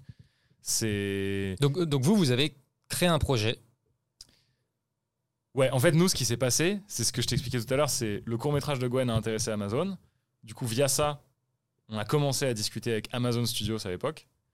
Euh, donc, on a commencé à connaître euh, euh, des producteurs et des gens là-bas. On a travaillé avec des scénaristes de là-bas, etc. Ensuite, ce même projet-là a été racheté par HBO. Du coup, on est allé redévelopper notre série chez HBO, mais d'une manière complètement différente. L'idée, c'était de développer une série sur le court métrage de Gwen. Et chez HBO, c'était beaucoup plus une, enfin, c'est beaucoup plus une série adulte, un peu plus dans les codes d'HBO, plus profonde, qui va plus loin dans la psychologie des personnages. Bon, c'est un peu différent, mais, mais néanmoins, ça reste. Eux, ce qui les intéresse, c'est ce projet-là. Ils ont vu, en fait, euh, dans le court métrage, ils se sont dit tiens, là, il y a un truc vraiment intéressant, qui a une qualité artistique qui nous plaît et qu'on n'a pas vu ailleurs. Et c'est ça qui fait que d'un seul coup, ils envisagent de travailler avec des gens ailleurs dans le monde. C'est que euh, ils voient un intérêt de quelque chose qu'ils n'ont pas forcément chez eux. Hmm. Parce qu'en fait, c'est ça l'important, je pense, pour ce- ces milieux-là, c'est qu'ils ont déjà tellement de, de gens brillants qui maîtrisent leur code et leur métier là-bas qu'il n'y a aucune vraie raison d'aller travailler avec des gens à l'autre bout du monde. euh, Avec 9 heures de décalage horaire. un décalage horaire, une politique de droit d'auteur complètement différente, Ouais. des législations complètement différentes. En fait, la seule raison qui justifie ça, c'est de se dire, il y a vraiment quelque chose là qui est, qui Qui est que là-bas, en spécial. fait. Voilà, qui est Qui est spécial, spécial. et qui est que là-bas. Et je pense que le premier truc, c'est ça. Et après, euh, bah, s'entourer de gens sur place, c'est plus du technique, c'est de. Techniquement, ça fluidifie les échanges et c'est plus simple. Oui. Mais, euh, mais du coup, c'est commencer à créer de l'intérêt. Et une fois que l'intérêt est là, c'est effectivement formaliser en se faisant aider. Ouais, exactement. Mais je pense que c'est transposable à plein d'autres choses hein, de- dans, dans le travail en général. C'est de parfois aussi savoir jusqu'où on est capable d'aller avec ce qu'on sait faire et à partir d'où on a besoin de quelqu'un. Et, ça, et c'est là qu'on devient nous-mêmes des clients Oui, oui. qui savent ce qu'ils veulent. En fait. oui, oui, Tu vois, et, mais exactement. en fait, ouais. c'est juste du bon sens, quoi. En fait, je- euh, tu vois, euh, ça m'a fait penser au travail d'un avocat. En fait, tu vois, le- le- le- l'agent, les agents que vous avez là-bas, Ouais. c'est finalement un peu comme euh, bah, quand tu veux travailler avec, euh, je sais pas, un grand groupe, tu vas pas d'abord trouver ton avocat pour préparer un contrat que tu vas potentiellement utiliser avec un grand groupe. Bah ouais. C'est tu entames les discussions avec le grand groupe sur un potentiel projet et ensuite tu fais un appel à un avocat pour formaliser tout ça, tu vois. Ouais. J'ai l'impression que c'est un peu la même démarche, tu vois. Hein, Et, et- et tu vois, euh, l'avocat en France, il va être là pour faire le décodeur des aspects juridiques. Parce que toi, tu comprends pas les subtilités juridiques. En fait, si Ouais. tu utilises tel mot, bah en fait, machin, nanana. Tu Exactement. vois, l'avocat, c'est finalement un peu le décodeur. Toi, tu as besoin d'un décodeur un peu peut-être culturel là-bas, Ouais. qui est l'agent. Mais en France, tu vois, il y a le décodeur juridique qui est l'avocat. Tu vois, j'ai Ouais, l'impression que c'est un peu le même genre de Ouais, processus. Carrément ça, ouais. Et du coup, tu vas chercher la, le savoir-faire ou la, la compétence ou la connaissance que tu n'as pas. Mais pour ça, il faut te rendre compte que tu l'as pas. En fait, c'est. Mais avant de te rendre compte, il y a peut-être déjà des années de travail où tu te dis Ah mince, en fait, on a travaillé dans cette direction-là. Mais en fait, là, il y a une expertise que je vais pas pouvoir apprendre euh, en un mois en regardant des tutoriels ou en allant sur Google. En fait, je pense aussi que le. Je, dis, je diverge légèrement vers autre chose, mais le fait, avec Internet, d'avoir accès à tout, tout de suite, etc., donne le sentiment que on est capable de faire bien plus que ce qu'on qu'on sait faire. Et je trouve Mm. que pour être bon et pertinent, c'est assez, assez important de savoir où est sa limite, de Mm. savoir. euh, et parfois, il faut du temps pour s'en rendre compte, mais de se dire, Hmm, ma limite est ici. Et c'est pareil que ce que je te disais sur la conception et rédaction au début, c'est en fait, la conception et rédaction, c'est des gens qui écrivent des phrases. Donc, euh, beaucoup de gens peuvent écrire des phrases. Mais concepteur rédacteur, c'est un métier. Et en fait, si à un moment, tu as besoin euh, d'un concepteur rédacteur, tu peux être un peu. Tu peux avoir un peu le l'illusion que tu es capable de le faire parce qu'en fait, finalement, c'est juste des phrases. Mais en fait, plus tu creuses et tu perfectionnes ton jugement et tu affines les choses sur, euh, sur une compétence ou sur un métier, et plus tu te rends compte, ah oui, en fait, ce savoir-faire-là, je le voyais peut-être pas au début, mais il y a vraiment un truc, il y a vraiment une expérience, il y a vraiment du travail et des choses qui peuvent pas euh, se combler comme ça euh, sur un petit coup de recherche Google. Et, et c'est ce qui est bien aussi, c'est pour ça qu'on a besoin des autres et qu'on va les voir et qu'on sait pourquoi on a besoin d'eux et que du coup on crée une relation de travail euh, saine parce qu'on dit j'ai besoin de toi parce que je sais que c'est important Hmm. et que je sais pas le faire. Et, euh, et nous, dans nos métiers, on, a, s- on est souvent confronté à, à des clients qui se disent euh, nous, pas chez Van Meyer, on a vraiment de la chance, on, a un- un- on est privilégié chez Van Meyer pour ça, mais dans beaucoup d'agences où j'ai travaillé plus jeune en freelance, tu es confronté à des clients qui pensent qu'ils pourraient faire ton métier. Et c'est très compliqué, quoi. C'est. Oui, non mais oui, enfin, tu vois, c'est marrant, j'avais fait un post LinkedIn euh, dernièrement, tu sais, c'est euh, toutes les personnes, bah, notamment en marketing, moi, tu vois, qui suis dans ce truc, c'est... Euh, j'ai regardé un docu la semaine dernière sur comment ils ont fait chez Apple pour faire ça. franchement, on devrait faire la même chose. Mais alors, t'emballes pas. c'est pas parce que tu as vu un docu sur Apple que tu es un marketeur en fait. Tu vois, et tu vois, il y a un peu toujours ce, tu vois, c'est l'effet Dunning-Kruger, tu vois. Euh, c'est, je sais pas si tu vois, mais c'est euh, cette espèce de, de, de, de, biais psychologique où tu, tu, tu commences à tu, commences à rentrer dans un sujet et puis très rapidement tu as le sentiment d'avoir fait le tour du sujet jusqu'à ce que en fait tu ouvres une nouvelle porte qui t'ouvre un nouveau monde et tu te dis en fait je ne connaissais rien du sujet tu vois. Et il y a beaucoup de personnes tu vois qui euh, en fait euh, connaissent ça du sujet ont le sentiment d'en connaître bien plus et en fait euh, c'est un peu cette espèce de manque d'humilité ou voilà. Et c'est là où après il faut rentrer un peu en profondeur dans, dans les sujets mais ouais, ouais, non, je, suis totalement d'accord. Euh, et donc, oui, effectivement, cette humilité de se dire, en fait, euh, je comprends les rouages, mais là, on va rentrer dans un niveau technique où moi, je suis en limite de compétences et c'est à ce moment-là qu'il faut que je commence à m'entourer. Euh, ouais, c'est important. Et on en vient encore une fois sur le fait qu'un bon client, c'est quelqu'un qui arrive avec une vraie intention et un vrai besoin. Ouais, complètement. Ok, excellent. on approche de la fin. C'est quoi les prochaines étapes euh, de Warren Meyer? Alors, les prochaines étapes, elles, sont en cours en fait, les prochaines étapes. Là, on vient de créer une euh, structure de production qui s'appelle Verlaine Ipsum. On pourrait encore euh, discuter du, nom. mais on ne va pas le faire parce qu'on arrive à la fin. On a créé une structure de production qui s'appelle Verlaine Ipsum qui va nous permettre de développer vraiment les projets de fiction parce qu'en fait, depuis le début, on avait cette envie de, justement de faire un peu de l'artistique et de faire aussi euh, de la commande et de, de passer de l'un à l'autre et de, de, prendre du plaisir dans les deux. Et sauf que commencer à s'implanter sur un milieu de, de création euh, dans la série, dans le cinéma, c'est assez difficile d'arriver de se prétendre légitime comme ça. Donc du coup, on s'est dit, on va d'abord commencer par la commande parce qu'on en a et parce qu'on a envie de, de aussi euh, perfectionner le métier, etc. comme ça. Aujourd'hui, Verlaine Meyer va, bien, va bientôt avoir 5 ans. Notre activité de commande, elle est. Elle fonctionne bien, les clients sont plutôt contents. Tu vois, on, a travaillé là euh, l'année dernière pour Chanel et pour Diptyque, ça s'est très bien passé. C'est des grandes marques, donc c'est des enjeux. Là, comme ça, c'est juste un peu des, des noms. Euh, ça, fait, un peu juste des noms comme ça, mais c'est assez difficile d'arriver euh, à un niveau où ton entreprise peut répondre à des clients comme ça qui justement savent ce qu'ils veulent, sont exigeants, ont des images de marque assez, assez fortes.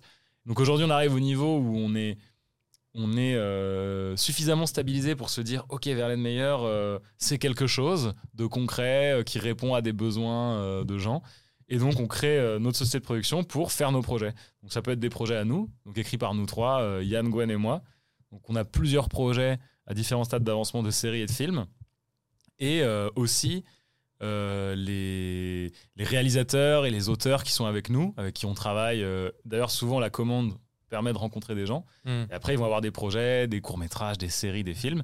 Et l'idée, c'est, avec Verlaine Ipsum, de développer ces projets-là, de faire des dossiers, de monter des projets, de réfléchir à comment, euh, comment ce projet pourrait exister, comment il serait, comment ça rendrait visuellement, quelle serait l'histoire. Et du coup, là, l'idée, c'est vraiment de, de, travailler beaucoup la fiction. Quoi. Et on travaille justement en ce moment sur un long métrage d'animation euh, qui, je pense, a des chances de, sortir au cinéma un jour. Ce qui déjà est un stade d'avancement euh, que tous les auquel tous les projets n'arrivent pas.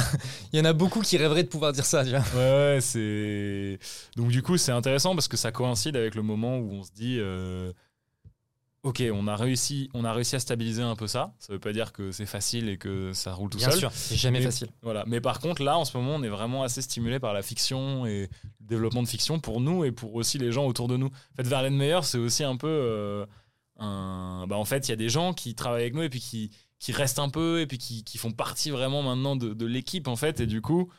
Bah, ces gens-là, ils ont des projets et des envies, et Verlaine Ipsum, c'est un moyen de, sur la partie artistique, les envies artistiques, de les développer et de peut-être un jour les voir sortir. Quoi. Mm. Et bah, nous, je pense que c'est aussi des choses qui peuvent donner du sens euh, au travail qu'on fait. Parce que même si je dis que faut pas se prétendre artiste et vouloir faire que de l'art, etc., parce que je pense que c'est une, une erreur de compréhension, c'est aussi bien de se dire que potentiellement les gens ont une petite fenêtre d'expression pour euh, faire un court métrage ou faire un projet. Et je trouve que ça participe de l'épanouissement général euh, de quelqu'un dans une entreprise. Ça peut être aussi pour les talents qui travaillent chez nous un, bah, un moyen de, ouais, de, de s'exprimer euh, créativement. Quoi. Hmm. Ok. Euh, donc là, ce que, juste pour euh, bien comprendre, c'est de la production, mais qui vient de vous-même. C'est vous-même les commanditaires de votre production. C'est c'est pas de la demande qui vient des clients, c'est vous vraiment, vous êtes, vous vous asseyez autour de la table en train de dire, on va produire ça et on va tenter de le vendre euh, tel quel, ou en tout cas de le diffuser ou ce genre de choses. Ouais, c'est ça, de le faire exister. En fait, en fait, il y a vraiment, on... c'est assez, c'est des, des points assez subtils qui mettent du temps à être compris, mais en fait, on n'est pas vraiment les commanditaires de nos projets dans le sens où il n'y a pas vraiment de commande. En fait, un film, c'est plus une idée. Oui. En fait, la structure de production, elle te permet de dire tiens, on a cette idée, on aimerait qu'elle existe. Et la structure de production, c'est qu'est-ce qu'on fait? Quelles sont toutes les choses à mettre en place qui sont infinies C'est énorme, mais quelles sont toutes les choses à mettre en place pour que cette idée devienne un jour un film ou une série et, que, et pour que juste tu puisses euh, aller sur une plateforme de streaming et que tu cliques sur la petite vignette de notre projet pour que tu puisses le voir dans une affiche au cinéma. Sur une affiche au cinéma, bah.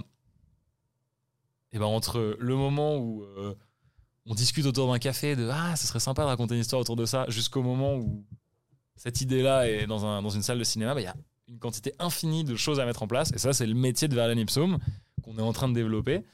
Et euh, qui sera de transformer ces discussions autour d'un café, peut-être. En une euh, réalité euh, physique. voilà, en potentiellement un film qui idéalement plaît à des gens et, Ouais. et dont les gens parlent. Et puis, tout comme là, tu, tu cites des noms qui parlent à des gens, bah, peut-être qu'un jour ils diront Ah, t'as vu tel film? Et ils verront ce que c'est. Tu vois, enfin, en fait, de, de créer un truc qui, dont la seule beauté est que ça, n'aurait, ça aurait pu ne pas être là, mais c'est là, tu vois. Ouais, ok. Un truc qu'on n'a pas mentionné, mais c'est que du coup, aujourd'hui, dans le studio, vous êtes quand même entouré de pas mal de personnes. Vous avez beaucoup de, de- de- de gens qui, qui vous aident dans la création, etc. Ouais, vous n'êtes pas que trois. Non, non, bien sûr, bien sûr. Voilà. Je, pense que c'est, on, on, on l'a pas mentionné euh, parce qu'en fait, Oui, euh, en fait, moi je le sais et machin et du coup Oui, voilà, oui. euh, on l'a pas dit. Mais du coup aujourd'hui il y a une équipe et donc euh, qui travaille aussi sur toutes ces choses là avec vous et donc l'idée, enfin là tu vois dans, dans, dans cette partie production, je pense que ça semble un petit peu plus logique. Tu disais sur toute la chaîne de valeur. Vous, on- enfin, de ce que je comprends, vous allez vraiment sur la- cette partie création. Après, effectivement, il va falloir aussi s'entourer de gens qui vont justement pouvoir permettre de passer les autres étapes, euh, distribution, etc., etc. Ah oui, bien sûr, ouais. Ok. Ouais, c'est vrai, sûr.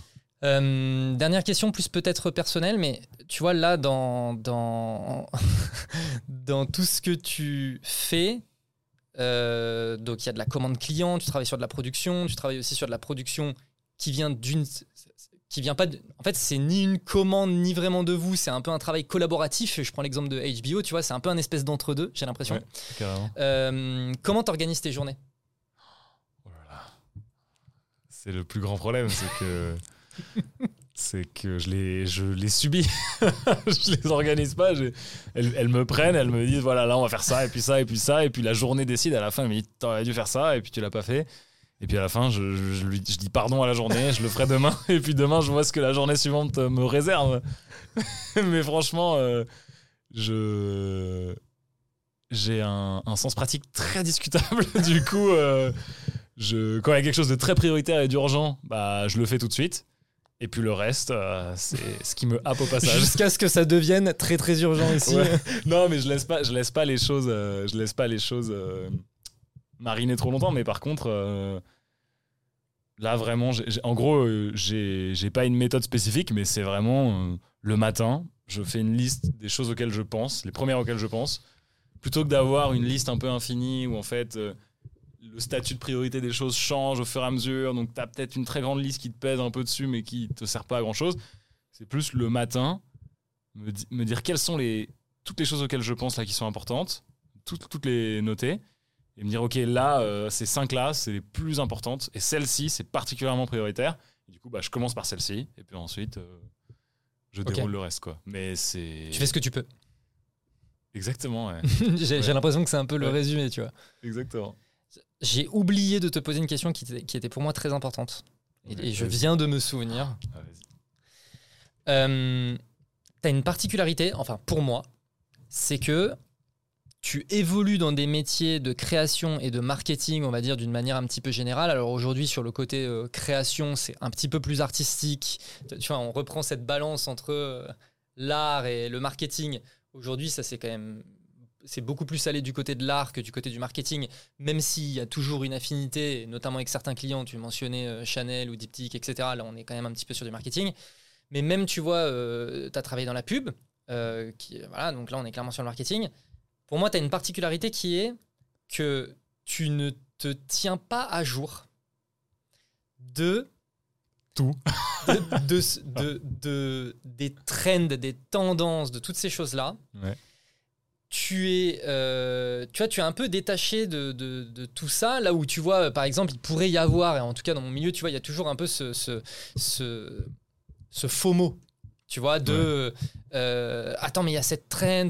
Ah, mais attends, t'as vu ce que eux ils ont fait, c'est trop bien. Euh, il faut se tenir informé. Et il faut se tenir informé. En fait, en, en, tu vois, en te côtoyant, ce il faut s'informer, je me rends vraiment compte à quel point c'est pas une obligation. Et en fait, le, la particularité, c'est que pour moi, et je te l'ai déjà dit, alors je vais te flatter, euh, tu vas être gêné, mais euh, pour moi, tu es un, es un des meilleurs marketeurs que je connaisse. Waouh! Je, je, suis pas sûr que ce soit un compliment. non. Ah si, c'est carrément un compliment. Ah non, c'est carrément un compliment. Non, mais marketeux, pas dans la réclame, hein, on est d'accord. Non, mais en tout cas, t'as vraiment cette capacité, tu vois, à faire euh, du travail de qualité, aussi bien publicitaire que machin, tu vois, enfin, bref. Et moi, ça me fascine et je me dis comment est-ce que tu peux être au niveau mhm. sans être impliqué, euh, en fait, euh, tu vois, mhm. euh, là-dedans? Ok, c'est une bonne question. Je, pense que c'est vraiment. Et, tu vois, par exemple, moi, je lis beaucoup de livres business. Et souvent, je lis des livres business un peu dans cette espèce de truc de la montée en compétences, machin, nan, Ouais toi, tu lis de la littérature, de la pure littérature ou de la philosophie ou des choses comme ça. tu ne lis aucun livre business, tu ne lis aucun blog business, tu ne lis pas de newsletter business, rien de tout ça. Et pourtant, tu es toujours au top niveau et tu arrives à progresser. Et je me dis, qu'est-ce que j'ai pas compris dans l'équation? C'est une longue question. je sais.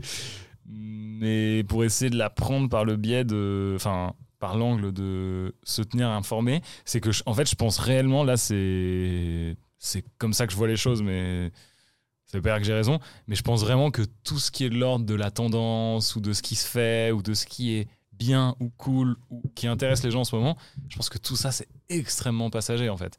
Et je pense que du coup, euh, tu peux sûrement euh, attraper le train, un train, puis l'autre, puis aller de train en train à dire c'est bon, j'ai raté aucun train, j'ai réussi à monter dans la bord de tous. Mais je pense qu'en fait, si tu restes sur le quai, il y a plein de trains qui passent, et puis tu les regardes passer, et puis, et puis en fait, tu rates rien. En fait, je pense qu'il y a une illusion de les choses vont très vite, il faut se tenir au courant de tout. Mais je pense que, à mon avis, ce qui fait que dans nos métiers qui sont euh, qui ont une dimension artistique, ce qui fait que ce qu'on va faire sera intéressant, pour moi, c'est qu'on arrive à faire quelque chose de qui parle aux gens. Mais en fait, comme ce dont on parlait au tout début avec euh, une, bonne, une bonne affiche, même publicitaire, en fait, c'est à un moment, si tu arrives à trouver un truc qui va faire réagir, faire réagir quelqu'un, créer une émotion ou une surprise ou autre, et eh ben en fait, ça y est, c'est déjà gagné. Il n'y a pas besoin de, je pense, hein, de faire le truc euh, cool ou que les gens aiment bien. Et je pense même que faire le truc cool ou que les gens aiment bien, c'est passer un peu à côté de l'essentiel. Je pense que euh, il y a des choses relativement universelles qui peuvent toucher beaucoup de gens. Universel, c'est un mot un petit peu trop grand, je trouve, mais euh, et je pense que les choses qui nous touchent et qui, qui sont communes, il y a plein de choses qui sont individuelles, mais celles qui sont communes, je pense que elles sont là depuis longtemps, elles seront là longtemps, et je pense que ce qui est passager, c'est juste du glaçage, c'est du plus. Donc je pense que ça peut être très bien de se tenir au courant de ce qui se fait et tout. Euh, moi, en fait, je suis un peu tenu au courant par des amis, des trucs comme ça, qui vont me parler de quelque chose. Mais ça va beaucoup plus me parler parce que c'est quelqu'un qui m'en parle. Mais par contre, me tenir à jour, j'ai l'impression que ce serait contre-naturel, en fait, pour moi. Euh, mais ça n'empêche pas que ça m'intéresse de me dire euh, qu'est-ce qui va parler à quelqu'un, qu'est-ce qui va émouvoir quelqu'un, ou qu'est-ce qui va sembler beau. Euh, ça, je me pose ces questions-là. Mais je me les pose plus d'un point de vue. Euh, intérieur assez euh, un peu dépouillé de tous les artifices, plus que quels sont les artifices un peu jolis. En fait, je Oui. C'est c'est- limite, c'est la psychologie humaine, tu vois. C'est tu, tu vas tu vas réfléchir à ce qui intéresse profondément les gens, etc. Et J'ai l'impression que ce que tu es aussi en train de dire, c'est que profondément, ce qui intéresse les gens, c'était la il y a 100 ans et aujourd'hui, globalement, ça n'a pas changé. Il y a quelques petites subtilités, mais en fait, ça se traduit juste de manière complètement différente parce qu'aujourd'hui, il y a la technologie, il y a certaines machins, nanana. En fait, profondément, c'est le même besoin qui est assouvi, quoi. Ouais, carrément. Je trouve que tu le dis même mieux que moi et tu le résumes mieux. C'est en fait, je pense que ce qui touche un être humain, c'est, euh, je pense que c'est, euh, c'est pas euh, le truc d'hier euh, qui a popé sur Instagram. Enfin, je pense que ce qui touche un être humain, c'est les mêmes choses pour la plupart des gens. Il y a peut-être des gens insensibles, mais c'est, je sais pas, euh, la mort d'un proche, euh, tomber amoureux, se faire rejeter, euh, aimer quelqu'un qui nous aime pas. euh, euh, se faire exclure, euh, se faire. Enfin, en fait, tout ça, c'est des trucs qui vont toucher. Et je pense là, pour le coup, c'est valable pour, je pense, beaucoup de communautés, beaucoup de pays, beaucoup de cultures. Et du coup, ces choses-là, elles sont vraiment communes à tout le monde. Donc pourquoi aller chercher des, le truc d'hier qui était trop cool et qui sera peut-être plus cool cet après-midi mais parce qu'en fait il y a des en fait ça peut sûrement marcher et parler à des gens mais je pense qu'il y a tellement de choses qui seront là pendant longtemps et qui toucheront les gens longtemps que je trouve ça plus intéressant de se concentrer dessus. Mais ça veut pas dire que je trouve l'autre partie inintéressante. C'est juste bien que sûr. je trouve qu'il y a déjà tellement d'intérêt là et que déjà dans une vie, on n'aura pas le temps d'explorer cet intérêt complètement que je me dis, bon bah, je vais me concentrer là. Et là, du coup, je suis pas fidèle à ma superficialité. Et du coup, je me dis, non, non, là, je vais creuser ici parce que c'est déjà bien assez profond, quoi. Ouais. Et est-ce que tu penses que du coup, justement, les lectures, notamment philosophiques, Ouais. c'est des choses justement qui te permettent du coup de rentrer en profondeur dans ces sujets-là Bah ouais, enfin je pense en tout cas pour moi, moi c'est sûr que la philosophie ça m'apporte beaucoup parce que j'adore ça depuis très très longtemps et que j'en lis énormément. Donc ça m'apporte beaucoup. Euh, et je pense qu'en plus c'est une discipline dans laquelle on remet beaucoup en question les choses, on essaie de comprendre les choses, on essaie de, on essaie de mettre des mots sur euh, la matière complètement changeante en permanence de la pensée, le ressenti et l'affect, tout ça. Donc clairement, ouais, je trouve que c'est un moyen de... Enfin, je pense que c'est une source inépuisable euh, d'inspiration, d'idées, euh, d'idées universelles. Enfin, je, je pense qu'il y a vraiment beaucoup de choses. Et en plus, dans la manière de penser, ça... Tu vois, là, en ce moment, je suis en train de, de lire un livre de Bergson, qui est super.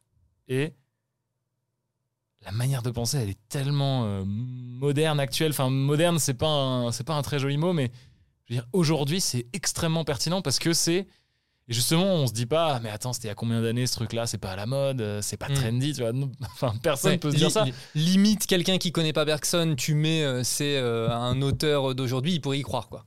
Ouais, complètement. Parce qu'en fait, euh, il va s'intéresser à des choses sur la perception du temps, sur euh, le, les sciences dures et à quel point on va croire que la science et cette science-là est une vérité, mais pourquoi on a décidé, à quel moment on a décidé que ça c'était une vérité?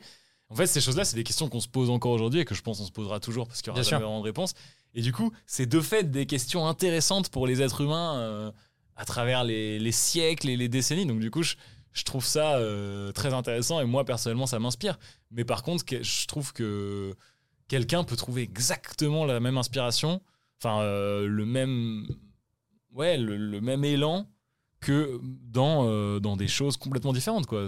Dans- sûr. Même dans euh, suivre uniquement euh, des marques de mode sur Instagram, je suis sûr qu'il y a un truc à à puiser là-dedans, euh, la photographie, les couleurs, l'esthétique, la créativité, de la coupe ou de la forme, etc. Il y a plein de choses tellement profondes là-dedans aussi que je pense, en fait, je pense qu'on peut accéder à, je pense qu'on peut accéder à beaucoup de choses euh, profondes et un peu universelles par plein, plein, plein, plein de chemins. Je- Ouais. Je, peux même pas commencer à les énumérer et les compter. Je pense que juste moi, j'en ai, j'ai choisi un chemin peut-être un peu moins euh, dans la tendance et dans l'immédiat et de être au fait. Mais, mais je pense qu'en fait, je suis pas spécialement moins au fait que quelqu'un qui se tient au courant et quelqu'un qui se tient au courant pourra très bien avoir euh, être arrivé aux mêmes conclusions ou aux mêmes ressentis euh, Mm. juste parce que c'est aussi un être humain. Et... Un auteur, une autrice à, à Ouais. recommander à recommander. Alors, faut que ce soit un. Je te jure. Soit- Non, enfin, je veux dire, faut. Ok. Euh, alors. Je vais essayer de pas être trop. Bon, je vais, en di- je vais juste en citer deux, les deux premiers qui me viennent. Je recommande Annie Lebrun. Avec beaucoup, beaucoup, beaucoup de, de ferveur et de respect et de reconnaissance. Et je recommande aussi énormément Jean Echnoz. Ok. Tu veux que je développe dessus ou non? Non, comme ça au moins les gens découvrent. Ouais. voilà, et moi je connais pas donc je vais découvrir aussi. Euh, on te suit où? Où est-ce qu'on peut suivre ton travail? Ça- Ah. ah, voilà. Je- Alors, non, on te suit où? Sur WhatsApp. Donc, euh, ouais, Valentin n'est absolument pas. sur- Vu qu'il est pas dans la tendance, ben, Il est nulle part en fait. il Il n'existe pas. Euh, faut lui écrire du courrier. Mais où est-ce qu'on suit ton travail? Euh, bah, c'est pas mon travail à moi, mais c'est le travail de, de tous les gens qui travaillent avec Verlaine Meyer. Bah, sur les réseaux de Verlaine Meyer, parce que pour le coup, Verlaine Meyer euh, a des réseaux. Et donc, du coup, on est, on est sur Instagram LinkedIn. Et sur LinkedIn. Ouais. je crois que c'est tout. Bah, après, on a des pages Vimeo, par exemple. euh, vous Ouais. pouvez aller sur notre page Vimeo pour voir notre travail. Donc, je dirais, ouais. En, en tout cas, je pense que pour voir le travail, je pense que Vimeo et Instagram, je pense que c'est pas mal. Et on a un site web, sinon, verlainemeilleur.com. Voilà. Euh, voilà. Vous prenez les prises de contact pour avoir des contrats potentiels, tout ça, tout ça. S'il y a des gens qui veulent de l'animation, bon, faut venir avec une idée de ce qu'on veut, hein, on a bien compris. faut être un bon client. Merci euh, Valentin. Merci beaucoup, Jordan. C'était très agréable. Eh ben, excellent. Merci à toutes les personnes qui nous ont écoutés jusque-là. Euh, si vous avez aimé, eh ben, euh, un like, un partage, un commentaire, tout ça, tout ça. Et puis, on se retrouve très vite. Ciao, ciao. Do it! Just do it! Don't let your dreams be dreams.